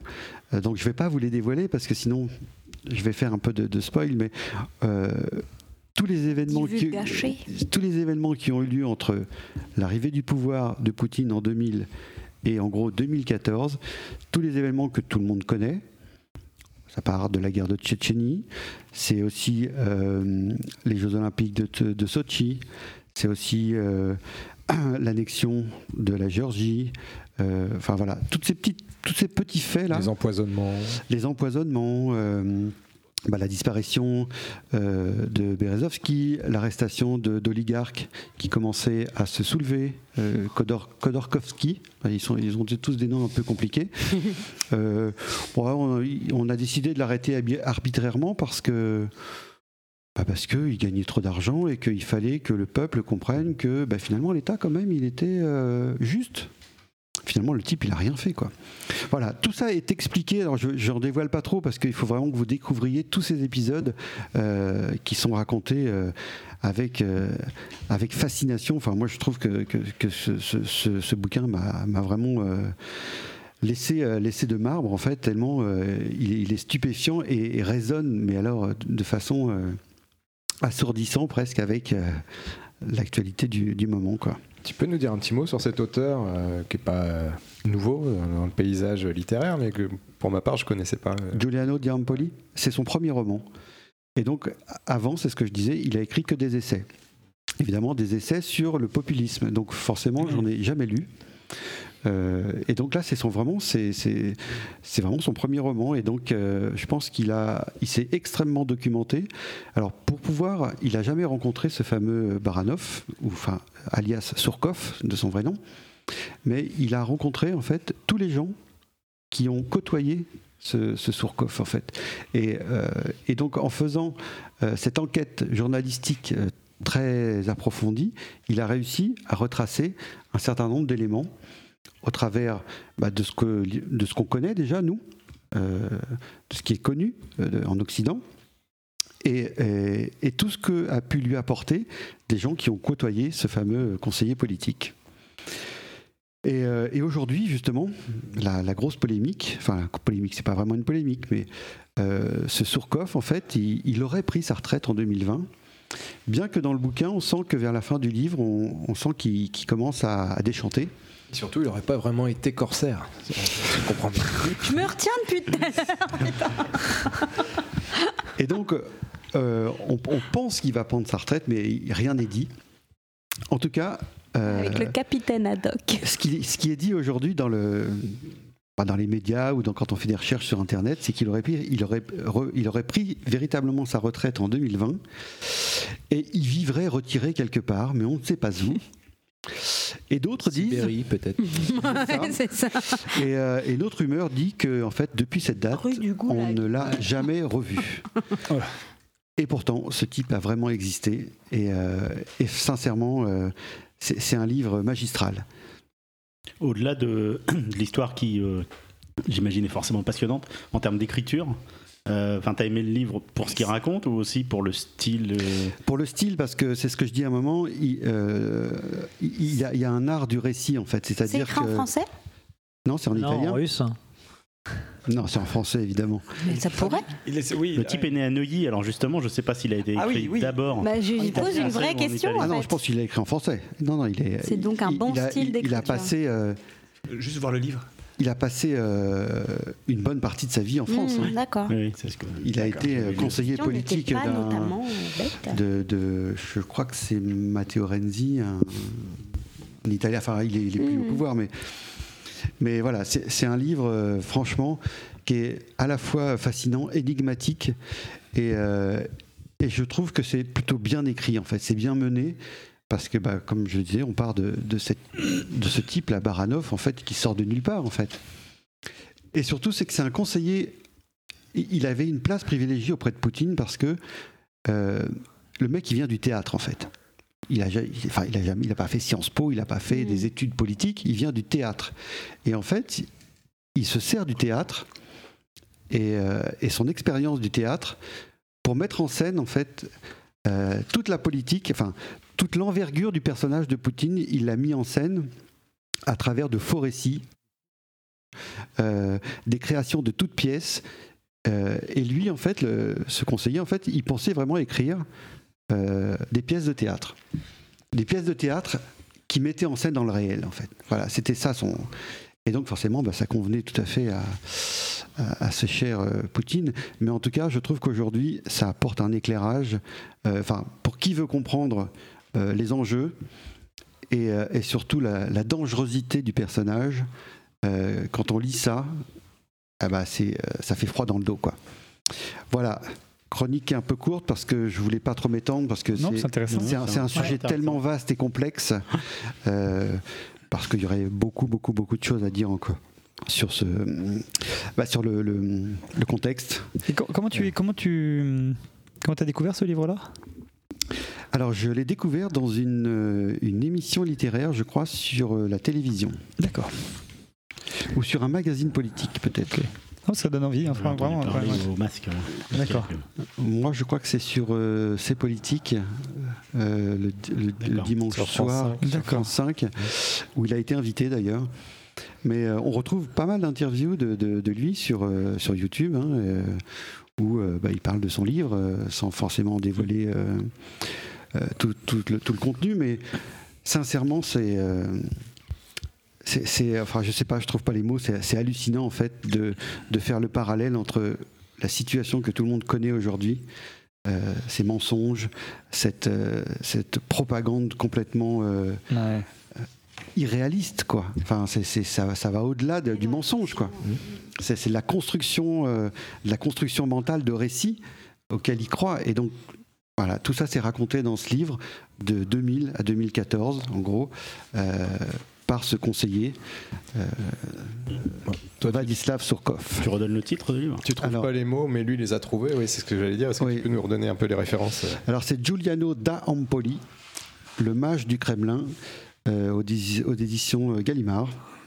Et donc voilà, il- on le trouve partout. hein, il est sorti au mois de mai. euh, Enfin, c'est assez facile à trouver, sous- avec un petit sous-titrage que je trouve un peu moyen, qui, qui s'appelle Les Hommes de Poutine. Bon. Euh, C'est pas l'histoire de revendre un peu le. oui, c'est ça. C'est euh, c'est un, truc, c'est plus une accroche, effectivement, parce que quand il dit les hommes, c'est surtout un homme, donc ce fameux conseiller politique avec qui on- il a des- de nombreux entretiens euh, tout le long du livre, et, euh, et les quelques personnes aussi qu'au fur et à mesure. euh, bah, Poutine évince et puis il en met d'autres parce que c'est un ancien du KGB et euh, il a tout un mental en fait, je peux pas trop en dévoiler, mais il a tout un mental et, toute une façon de procéder euh, dans la confiance qu'il met envers les gens, qu'il place à des endroits stratégiques, quelles que soient leurs compétences. Excuse-moi, juste, ce type-là est journaliste ou il est. euh, euh, L'information, la documentation, parce que- parce qu'elle a l'air de connaître euh, les arcanes euh, de manière assez intime, on, on sait comment il a obtenu ces informations, quelle source? Ah, je, peux- je pense qu'il ne les dit pas. En tout cas, il a fait un journal de. D'accord. Il a fait un, un travail journalistique pour Mm. obtenir ces informations, mais son premier métier, lui, c'est conseiller politique euh, italien. Et ensuite, il est, euh, il est chercheur à.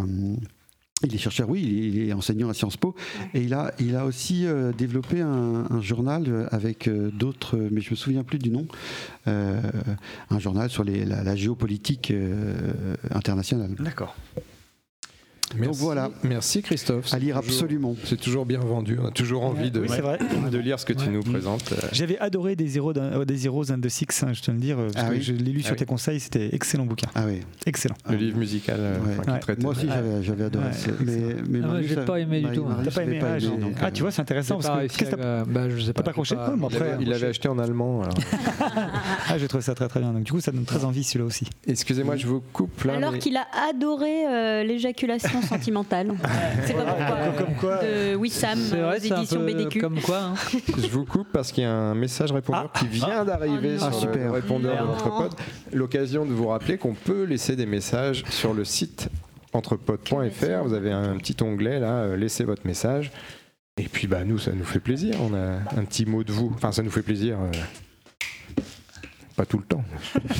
Ça nous fait peur surtout. Oui, non. Euh, moi, Ah, mais c'est le même. euh, non, c'était pour. Euh, euh, Didouille, euh, est parti, s'en va. Titouille, elle est partie. On l'aimait bien.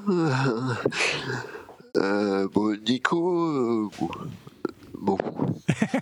Euh, non, c'était pour dire. euh, euh, je veux bien faire un casting. Non, non. C'est Noël. Euh, J'aime bien, j'avais fait euh, avec mes cousines. Oh. Euh, Tata m'avait engueulé. bon, euh, c'était l'année dernière. Euh, non, mais bon, il, il peut-être une chroniqueuse Au secours. avec des gros seins. Ah non. Mais il me dit, hein Allez, vais voir Tata. Ah, Bah, si, si on avait su, on n'aurait peut-être pas passé. Non, moi, je dis que ça fait plaisir d'avoir des nouvelles de nos fidèles auditeurs. c'est ça. C'est le moment malaisant, c'est ça Bah tiens, puisqu'on parle de moments malaisants, la, la transition. est trouvée. Faites. Non, mais peut-être qu'on pourrait essayer de, de l'embaucher vraiment. Non, mais non, non. En fait, Moi, il me euh, fait peur. Il n'a jamais laissé ses coordonnées. Ah euh, mince. monsieur, euh, Il va falloir lui. faire des recherches. hein. Lui. Va chercher Tata c'est intéressant qu'avec lui, tu pratiques le, justement le. Le les- s'explorer, non Exactement. Non, non, non, non. Peut-être si, peut-être ça lui ferait du bien. Peut-être le truc là. euh, Oui, je sais Ah, pas, le- le, tu- le truc, là, oui. rappelle plus le Avec, point du. avec le geste. c'est- Le point, le point du bulbe. le point du Point bulbe, bulbe. Le point du Bon, je bulbe. crois que c'est l'heure pour Arnaud de laisser sa place à. à Oui, pardon, je laisse ma place à JR, qui, qui lui renouvelle à nouveau sa, sa présence pour la, la saison à venir. Pas On de est chance. Mais pourquoi est-il si méchant?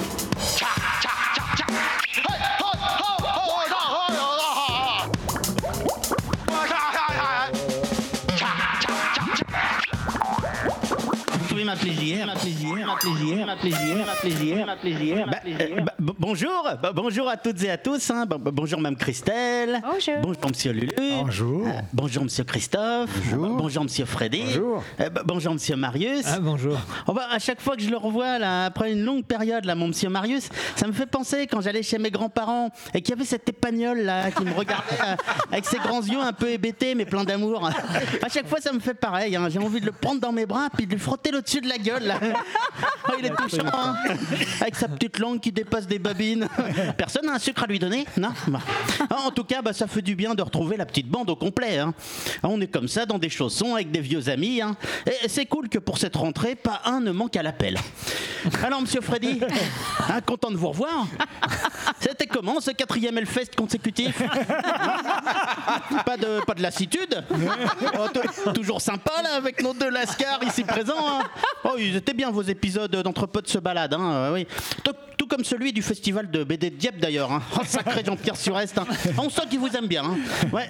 Mais, et vous, monsieur Lulu Toujours célibataire? Laissez-moi vous dire que vous connaissez pas votre chance. hein. Bon, enfin bon, trêve de badinage. Heureux de retrouver la petite équipe habituelle autour de ces micros. Ah, je sens qu'on va bien s'amuser pour cette dixième saison qui s'ouvre. Ah, au fait, monsieur Freddy, j'ai vu le, le Sommet des Dieux, le film que vous évoquiez dans votre traditionnelle rubrique Les fonds de tiroir, lors du passage de Jean-Marie Minguez dans l'émission au mois de février dernier. Moi, J'ai moi-même beaucoup aimé et je trouve que ce que vous en disiez alors était, ma foi, fort juste. Bah, je vous propose d'écouter un extrait de cet épisode sorti en mars.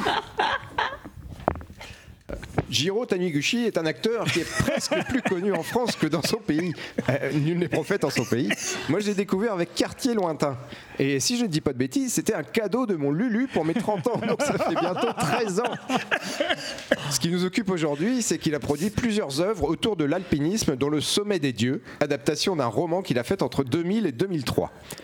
Le film qui en est tiré est hyper cohérent, touchant, contemplatif, mais contemplatif sans être ennuyeux. Ah, co- Comme toujours très juste, hein, monsieur Freddy. Comme souvent vos chroniques les fonds de tiroir d'ailleurs. hein. Ah, Au fait, euh, toujours pas de trouver de batteur pour votre groupe Wisdom? Ah, Non, non, non, non, non, non. Non, franchement, monsieur Freddy, moi je peux pas.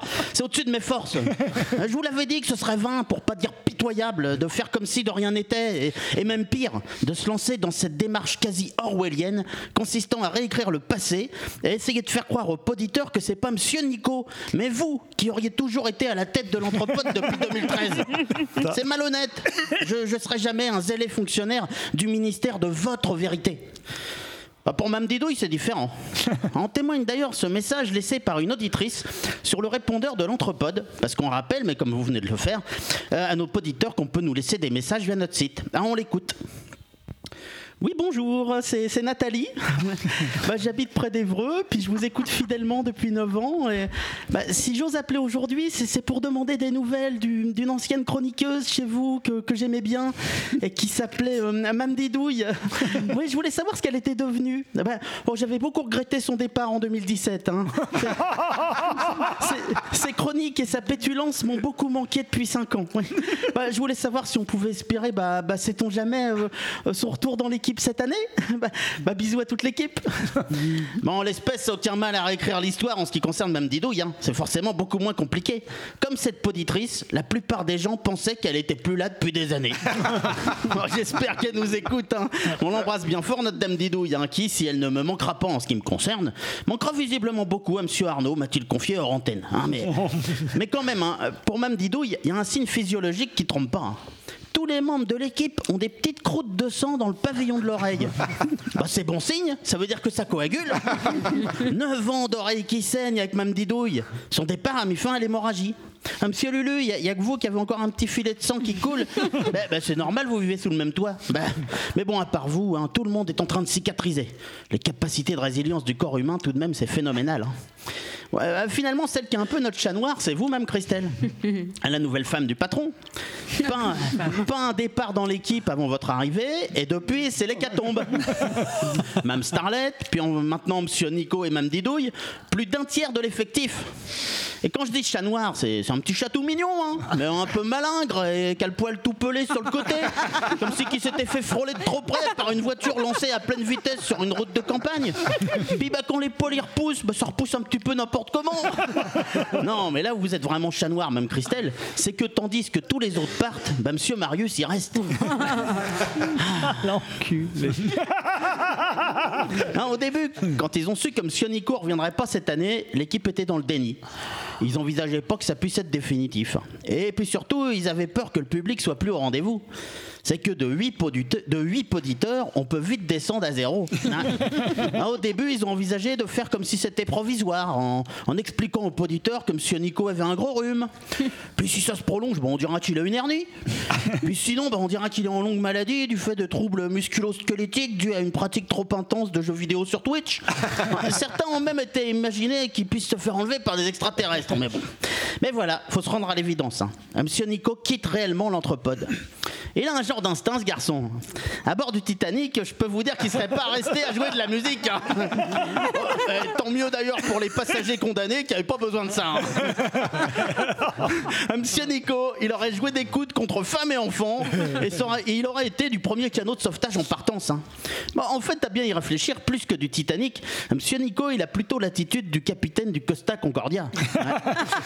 Ah, lui, il, il- il le sait, lui, que le Costa Anthropodia est en perdition, hein, que la saison précédente était ratée d'un bout à l'autre. hein. Des invités désagréables, pas intéressants du tout, un motard qui dort dans des yourtes, une ex-chroniqueuse sur le retour, un podcasteur qui s'est auto-invité pour son anniversaire, une critique ciné pré-retraité depuis 20 ans, un auteur de BD dépendant au jeu, un énième libraire rouennais, une potière pistonnée. Ah, la saison 2021-2022, c'était clairement la saison de trop. L'anthropode se ramasse. Mm. À son, à son échelle, si l'anthropode était une radio, ça serait Europe 1. hein. Bah, quoi qu'il en soit, une fois acquis le départ de M. Nico, restait la question de la succession. En tant que journaliste, euh, pour la, la majorité des survivants de l'équipe, M. Freddy était de loin le plus légitime. Euh, de loin peut-être, mais pas de près. Lança M. Lulu de manière cinglante lors de l'Assemblée Générale qui prit des allures d'université d'été de la France insoumise après l'annonce du départ de Jean-Luc Mélenchon. Il est normal que des, que des seconds couteaux se battent pour être canif à la place du canif, hein, me direz-vous. Ouais. Monsieur Lulu, grisé par ce qu'il estime être, je cite, le buzz énorme sur les réseaux sociaux autour du succès croissant de sa Madeleine de Prout, et, et surtout fort de sa maîtrise des arts martiaux, a provoqué Monsieur Freddy en combat singulier. Tel Mbaku défiant Chala pour lui disputer le trône du Wakanda. Monsieur Freddy, je crains que ça se voit trop là, vos placements de produits pour attirer des auditeurs racisés. Là. Bon, euh, finalement, l'équipe a réussi à les ramener à la raison et ils ont joué ça au Shifumi. C'est ainsi qu'à Monsieur Nico, le Kubrick du podcast, succède le Claude Zidi du flux RSS. Avec Monsieur Freddy, les Charlots font l'anthropode. Compliment. Bon, hein, avec le départ de Monsieur Nico, il y a quand même une bonne nouvelle. Ah bah oui, c'est Monsieur Christophe qui reprend le montage. Et lui, c'est un vrai spécialiste. C'est- C'est lui qui a fait notre jingle. Alors que je rappelle qu'en termes de montage, Monsieur Nico avait une particularité. C'était le seul monteur dont les enregistrements étaient plus longs après montage qu'avant. Et puis l'avantage de Monsieur Christophe, c'est qu'il peut faire tout ça sur son temps de télétravail. Les épisodes vont sortir plus vite. Tu crois pas si bien. Ce que je comprends pas, c'est que M. Freddy a continué à faire appel à M. Nico aujourd'hui pour la technique. C'est clairement pas un choix judicieux. hein. S'il avait bien une compétence, M. Nico, c'était pas celle-ci. Son cas a même été diagnostiqué par le corps médical. Ce garçon souffre d'enregistrus interruptus chronique. Hmm. Demandez à un invité qui fut plusieurs fois sa victime, Mathieu Collet, ou à M. Arnaud, qui a été obligé de réenregistrer tout seul, hein, sans public, le seul portrait d'un césarisé qui lui sera jamais donné de faire dans sa vie. Hein, pour moi, le seul motif rationnel que je vois à cette venue, c'est pour Monsieur Freddy l'occasion de rabaisser Monsieur Nico à un rôle de simple technicien, hein, histoire de bien prendre l'ascendant. Hein, Monsieur Lulu, on reste calme. hein. Quand je dis prendre l'ascendant, hein, je parle pas d'abuser sans vergogne d'une petite mamie qui aura ôté son dentier. Non, non, il s'agit de prendre le dessus, quoi. hein. Monsieur Freddy, avec le départ de Monsieur Nico, il a aussi comme ambition de faire de l'anthropode une émission plus inclusive. Il faut dire que Monsieur Freddy, il a mis la barre haut. Non seulement il veut recevoir plus d'invités racisés, comme il dit, sous son air que sous celle de Monsieur Nico, qui n'en a accueilli qu'une seule, je le rappelle, Rebecca Armstrong, mais il veut également embaucher un chroniqueur qui ne soit pas, je cite, un mâle ou une femelle hétéronormatif blanc privilégié. Et a donc passé des annonces dans Jeune Afrique et dans Coupe, et dans Coupe Afro Magazine. Et pour faire d'une pierre deux coups en termes d'inclusivité, il a même passé une annonce dans le magazine spécialisé Gwyn et Bissau. mais, mais, malheureusement, Il a honte. malheureusement, pas de réponse. hein. Il, il a fait chou blanc, privilégié. hein. Ce qui reste bien mieux dans le fond que manioc racisé et opprimé par un racisme systémique. Bon, là où il est allé loin quand même, hein, au-delà des, des petits placements produits là, pour le Wakanda qu'il m'a demandé tout à l'heure, c'est quand il a demandé à Monsieur Christophe de se faire une blackface et, et de dénoncer avec un accent à la Michel Leb et sous le pseudonyme d'Idriss Sissoko Fofana, nouveau chroniqueur, hein, le fait qu'il y avait, je cite, très peu d'hommes de couleur dans l'ouvrage qui évoque la déwive de Vladimir Poutine, le Mawabou du Kremlin. Heureusement, heureusement, Monsieur Christophe, heureusement, Monsieur Christophe a eu la dignité de refuser de verser dans une telle mascarade. Ah tiens, en parlant de Poutine.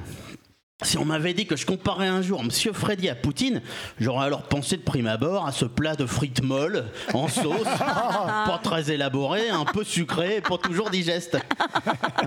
Pour vous dire la vérité, ce matin, au pied du mur, le jour J, personne voulait revenir pour continuer l'anthropode. Plus question de continuer sans Monsieur Nico et Mme Didou. euh, enfin, sans Monsieur Nico, quoi. Les chroniqueurs n'allaient tout de même pas mettre leur talent au service de ce journaleux de province qui n'a comme seule prédisposition que celle d'élaborer des quiz laborieux. Eh bien, figurez-vous qu'en fait, Poutine, c'est bien désormais le, le président russe que m'évoque Monsieur Freddy. Alors que nous allions finalement lâchement le laisser boucler le 70e épisode de l'émission avec sa seule sorcière libidineuse et que nous étions restés bien au chaud chez nous, quelle ne fut pas notre stupeur lorsque ce matin à l'aube, quasi simultanément, les gendarmes ont frappé à la porte de nos domiciles respectifs pour nous réquisitionner, tels des soldats russes envoyés de force au front. Car ici, ici c'est le Isium des Ovidés. Ouais, je suis certain que quand le tyran aura évacué les lieux, on déterrera dans les prés jouxtant la maison un charnier des carcasses des moutons dont il abuse jusqu'à épuisement. Mais finalement, si, même si je suis venu sous la contrainte, je dois avouer que j'ai pris du plaisir aujourd'hui. Bah, je cacherai pas que ce fut un grand moment au lancement de l'émission du jour euh, que de voir Monsieur Freddy prendre son courage à deux mains et entrer dans l'arène. Ouais. Et je parle pas de la défunte mère de Charles III. hein.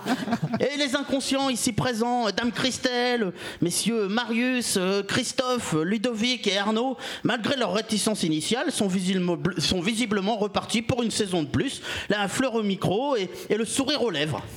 Et encore pour Dame Christelle, je vois que son visage. hein. En, en- en tout cas, tout cas, c'est une page de l'entrepode qui se tourne, hein, en espérant que ce soit pas la quatrième de couverture, hein, mais le début d'un nouveau chapitre. Puis s'agissant de Monsieur Nico, nous ne sommes pas à l'abri de faux adieux façon Charles Aznavour, mais mais faux, mais, mais faux ou pas, un départ c'est un départ. hein. vous me donnez deux secondes que je puisse aller chercher euh, quelque chose au frigo euh, pour euh, célébrer comme il se doit le départ de Monsieur Nico? Allez-y. Ah merci. Quel jeu d'acteur Ah, Ah, c'était rapide. hein. bon, merci. hein. Non, non, c'était pas pour sortir une binouse à bonne température. C'est parce que j'avais mis un Hugo frais pour l'occasion. Oh non, non Séquence émotion. Les chroniqueurs font une farandole. Et le patron est tout ému. Demain, il va quitter son entrepode. Au micro, on ne l'entendra plus. Adieu, monsieur le podcasteur.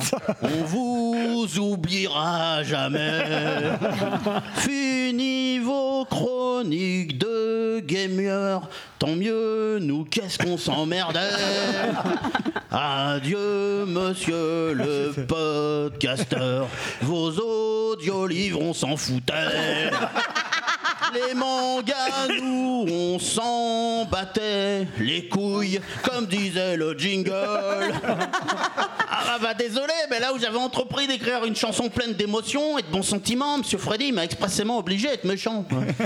Mais il m'empêchera pas de clamer haut et fort que celui à qui nous devons de nous retrouver aujourd'hui, comme toutes ces dernières années et les années à venir, l'initiateur de cette grande aventure un peu foutraque, c'est le geek hipster ici présent aux manettes et qui va nous manquer. Monsieur Nico, promis, je pèserai de tout mon poids, et c'est pas peu dire, auprès de Monsieur Freddy pour que vous soyez invité pour les 10 ans de l'Anthropode, même si l'histoire réécrite retiendra que vous n'en avez jamais été l'artisan. Merci de votre attention. On ne pouvait rêver plus bel hommage euh, pour Nico. Ou pas. Eh bien, merci euh, JR. Merci de, de, de re-signer une saison et d'agrémenter de, vos chroniques euh, notre émission. Euh, Qu'est-ce qui se passe maintenant? Mais c'est- je crois que c'est les 60 secondes chrono, les coups de gueule, les coups de cœur. Exactement. Ouais. Tu veux dire qu'il n'y a pas de quiz? Et le quiz de Monsieur Nico, il est où?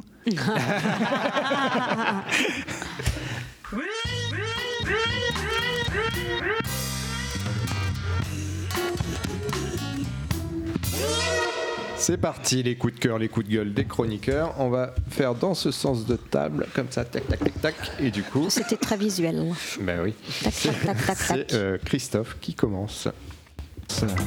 Oui, donc alors un coup de cœur musical avec Laurent Barden et son groupe Tigre d'eau douce, un nouvel album, le second, salué par la critique et qui s'intitule Hymne au soleil. Laurent Barden est un saxophoniste touche à tout et qui installe un jazz abordable et qui donne une impression de bien-être tout en restant profond et spirituel. Mélangeant diverses influences, notamment soul et sud-américaines, on y trouve aussi deux morceaux chantés avec Célia Awa et Bertrand Belin. Je vous conseille cette version, elle est exceptionnelle, une pépite à croquer.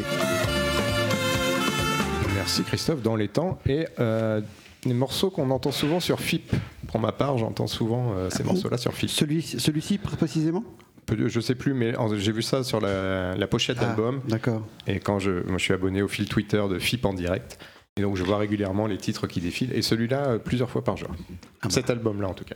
Est-ce Ouais. qu'il est aussi fort que dans nos, nos oreilles Bah, c'est un album exceptionnel, c'est pour ça, C'était je pense. parfait. Euh, très bien, merci Christophe. Christelle, c'est à toi. C'est parti, tu as 60 secondes. Eh bien, moi, je vais vous parler de Normandie Bulle. Alors, pour ne pas être très original, puisque c'est encore en ce moment euh, d'actualité, euh, je pense que ça ferme d'ici une heure. euh, Le festival BD. le festival BD de Darnétal. Euh, L'invité d'honneur était Steve Baker, un illustre inconnu dans la région. Et il se trouve que je suis allée euh, faire dédicacer euh, Billy Bang Bang d'abord par son autrice, sa scénariste qui s'appelle Théa Roseman. Et en discutant avec cette charmante dame qui était vraiment mais super sympathique, euh, j'ai découvert euh, son autre euh, livre qui s'appelle Grand Silence avec une autre illustratrice qui s'appelle Sandrine Revel et donc un roman graphique BD qui parle d'un sujet un peu moins joyeux que Billy Bang Bang puisque ça parle des violences sexuelles commises aux enfants. Alors je ne l'ai pour l'instant pas encore lu, mais euh, l'illustration de Sandrine Revel et puis euh, la qualité des échanges que j'ai pu avoir avec euh, Théa Roseman euh, m'ont donné vraiment envie de, de les découvrir. Merci Christelle. Je crois que Billy Gangbang parle, parle aussi des violences sexuelles aux enfants. On en parlera, on en de- on touchera deux mots à Steve. Euh, Marius, c'est moi. toi. Attends, attends, est-ce que tu as besoin d'un. Moi, je vais me le lancer directement. en pleine Oh là là gueule. C'est parti. Donc moi j'ai découvert une série sur Amazon Prime donc qui s'appelle Vers les étoiles. Je vous fais le pitch en, en direct. hein. Irène et Franklin York, un couple de retraités, ont un secret, une capsule sous leur jardin qui les mène de façon miraculeuse vers une autre planète étrange et déserte. Donc je suis euh, tombé complètement euh, fan de cette série, comme euh, un peu je vous avais déjà parlé de la série Tale from the Loops, une autre série de science-fiction que j'avais chroniquée. on s'en foutait. Et où j'avais pris tes prix. Enfoirmuche, j'étais bien parti. Et donc euh, voilà, dès les premiers instants, on est, vachement pris par cette série. Et surtout, euh, on a une distribution du couple de retraités qui est campé par euh, Speck pour la dame.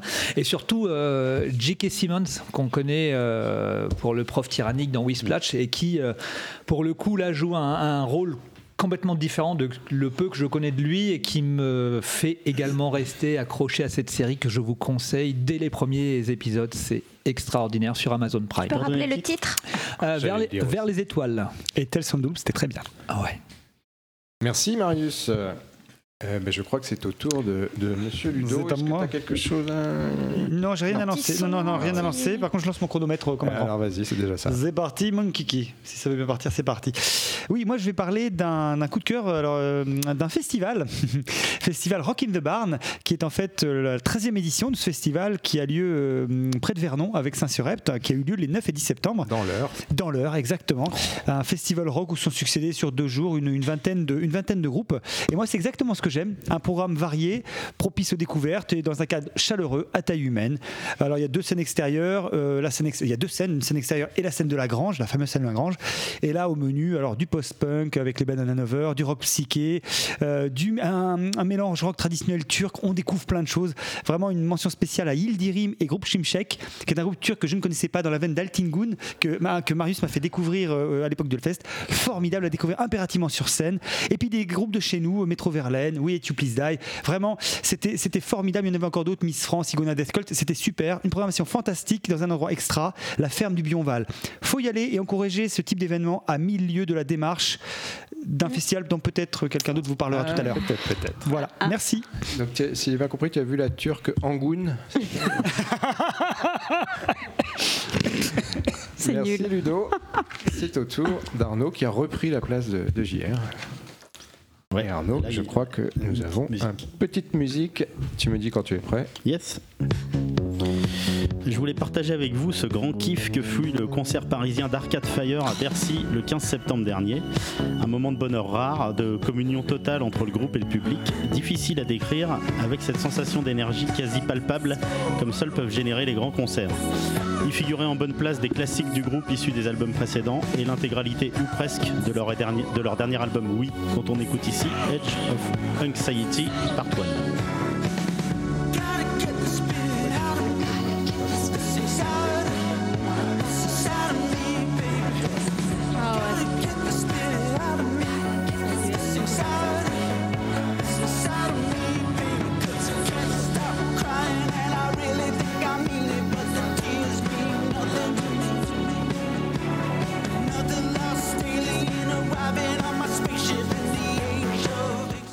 Merci Arnaud. T'étais bien placé en plus. hein. Ah oui, dans la fosse, mais euh, stop. On a vu tes photos. Eh bien, c'est à mon tour. Et moi, je vais être un peu le pendant de, de Ludo. Le pendant. Préparant. Le, le- le bulbe de Ludo. Je vais être, sa- je vais être sa vulve. Allez, c'est parti. Moi, c'est- euh, une fois n'est pas coutume, ça va être un, un coup de gueule. Euh, je me suis rendu au festival euh, Rock en scène, non pas Rock in the Barn, mais Rock en scène à Paris. Et euh, bon, là, c'est devenu le grand n'importe quoi, ce festival. Ça l'était déjà il y a quelques années. Je me souvenais, je me souviens aujourd'hui pourquoi je n'avais pas apprécié mon expérience précédente. Euh, voilà, en gros, euh, il n'y a rien qui va. en gros. C'est cher, vous faites la queue pour tout et n'importe quoi. Si vous achetez une bière, ça dure euh, 30 minutes dans la file. Vous avez éventuellement une animation musicale que certains appellent un concert euh, à quelques pas de là. Euh, on a aussi euh, la Golden Pit, euh, un carré VIP euh, qui prend les, deux tiers du devant de scène. J'ai trouvé complètement scandaleux. Euh, voilà, je me suis retrouvé au loin. Je voulais voir les Arctic Monkeys qu'on entend euh, derrière moi en ce moment. Euh, ça avait l'air bien, mais malheureusement, en plus, il y avait des problèmes de son. Enfin, bref, c'était euh, Pour un une festival journée de musique. catastrophe, Ça devait une être bien, journée Catastrophe. Voilà, si vous voulez en savoir plus, je m'arrête là, mais j'ai fait un petit billet sur le site de l'Entrepode vers lequel je vous renvoie pour plus de Pas détails. piquer des verres d'ailleurs. Bah, et j'ai été conforté dans mon avis par d'autres, euh, notamment Sourd Oreille qui a fait un article qui, qui ressemble, qui reprend euh, les, mêmes, les mêmes arguments. quoi. Voilà, j'y retournerai plus. C'est terrible. Eh ben, qu'est-ce qu'il nous reste à faire euh, À faire un petit tour de table dire Euh, une où- petite promenade, euh, il fait une beau encore. euh, ouais. On a bien mangé là, des petits cakes. Ouais, carrément. merci pour ces petites douceurs, c'était bon. Non, euh, qu'est-ce qu'on fait? Regret. ouais, Qu'est-ce Bah qu'on oui, fait Christophe, On te voit où, Christophe? Bah écoutez, euh, à part chez moi, je vois pas. Bah, C'est déjà pas mal. C'est déjà pas mal. Quand est-ce hein. qu'on vient? Les, Quand vous voulez. Ah bah voilà. les auditeurs sont invités à... Oui, oui, tout le monde peut ah bah, venir. Il n'y a pas beaucoup de place, mais tout le monde peut venir. On se tassera. Ça marche.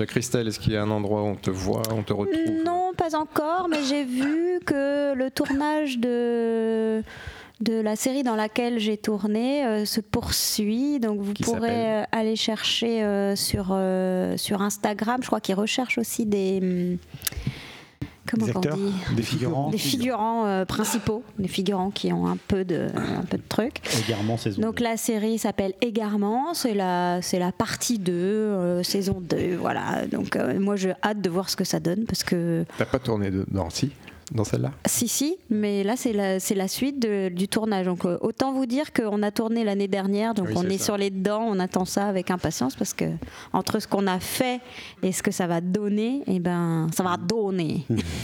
Merci Marius, on te retrouve sur ton chantier en Bourgogne. Euh, ouais, on me retrouve sur mon chantier en Bourgogne, donc Peut-être restauration d'une vieille aussi, maison. Et puis, euh, ouais, bah oui, mais alors oui, effectivement, vendredi, je joue à la péniche avec Rock en stock à Elbeuf. Vendredi, quelle date? Vendredi là. Oui, effectivement. Sachant qu'on sait pas quel jour va sortir. Vendredi 30 septembre, ouais, bon, donc ça va peut-être. euh, ouais, Et la péniche c'est, c'est au Portugal c'est. euh, C'est nul. ouais, c'est pas, c'est pas mal. Pardon. Le dimanche 2 octobre, je serai avec les Nike Cats, euh, bah je sais pas trop. Oh là là, il est nul en promo. Je suis super bon pour me vendre. Et le 8 et le 9, pareil, je joue avec les Nike Cats. Le 10, le 9, c'est sûr que c'est sur un marché à Côte-Bec, je crois. Et numéro complémentaire le 24. Faut le savoir. On va mettre ça sur le site. hein. Euh, Enfin, je joue plein là, mais. euh, mais, C'est-à-dire, euh, tu joues, tu joues ivre Oui, je pense que. Il est plein, il est c'est un complètement peu plein. ça. Christophe, tu lui donneras des petites euh, leçons de. Mais allez, euh, allez- oui, allez sur le site, je crois qu'il y a le site des Nike Cats. Il y a les, les Nike Cats et les Flying Cars. Je pense qu'il y a un truc. Je On n'a jamais que- vu un événement aussi bien vendu. Et normalement, je, je joue avec eux. Marius, Je m'excuse. fait les conclusions maintenant? Suis désolé. M'excuse. c'est parfait. Je suis sûr qu'il y aura plein de monde du coup. Euh, Ludo, est-ce que. Euh, non, pas d'actualité immédiate, à part le fait qu'on peut me retrouver sur mon site massmonbulbe.com. Ah. Euh, sorti de celui-là, non, non. Je suis sûre qu'il va tester ça prochainement. Du coup. Il va acheter le nom de domaine. Bah, Ce qui m'a dérangé, c'est qu'il l'a testé pendant l'émission. Ouais, T'es gentil, tu prends ta bite. hein. Arnaud. Euh, moi, on me retrouve en tant que spectateur le euh, 7 octobre euh, au Théâtre à l'Ouest pour euh, passage une des quatre représentations de Patrick Timsit. Non. Oui, il y avait encore des places Sans une semaine. C'est pour ça que ça Ah, intéresserait. ouais. Et, euh, et puis le lendemain, le 8 octobre, pour euh, Thomas Fersen qui intervient dans le cadre du festival Terre de Parole. Trop choupi, mais oui. Voilà, avec euh, visiblement un nouveau spectacle qui tourne autour d'un livre qu'il a écrit. Très bien. Moi j'aime l'humour donc j'irai pas voir euh, Team Seat. Mais j'aime les charlots. Non, je plaisante, je n'ai aucun avis sur euh, Team Seat. Euh, moi on pourra me retrouver en tant que spectateur également euh, ce mardi 20, euh, Huit. euh, 27 Sept, septembre 27. au cinéma Omnia, Oui. fraîchement rénové. Ah, c'est trop Euh, bien. un plaisir, on y est allé euh, mardi dernier, un, un cinéma de quartier, c'est le nom de, de la soirée qui est présentée, et on ira voir Truman, Truman Show. Oui, restauré. restaurée. Ah, ça va être restaurée, chouette. je sais pas si on dit comme ça. Si, c'était comme Oui. ça que. Ok. En tout cas, on va prendre plaisir. euh, on a pris beaucoup de plaisir à voir un film qui s'appelle euh, Oh Tout fout le camp. Tout fout le camp. Ah, allez voir ce film. Ouais. Ah non, mais allez euh, voir ce Quentin film. Dupieux et euh, C'était Petit Quinquin. foutraque. D'accord. C'était ah non mais c'était dingue. Allez voir ce film. Voilà. Donc, euh, Et merci pour l'accueil de l'Omnia qui est toujours euh, ah oui, ça change pas, ça bouge pas. Voilà, bah, écoute, bah, c'est super. C'est le moment de Bah nous on va aller se coucher hein, Bon. si ça vous dérange Ouais. pas, on est un peu cuit. Voilà, moi, j'ai- Très bonne idée de fait faire un- un voilà. enregistrement après un semi-marathon. C'est- génial. Merci Bon, à bah, vous. super. Et puis, Allez. ben, on va pas perdre les, les bonnes habitudes. Qu'est-ce qu'on dit euh, Allez, Allez, Allez, bisous. bisous. salut.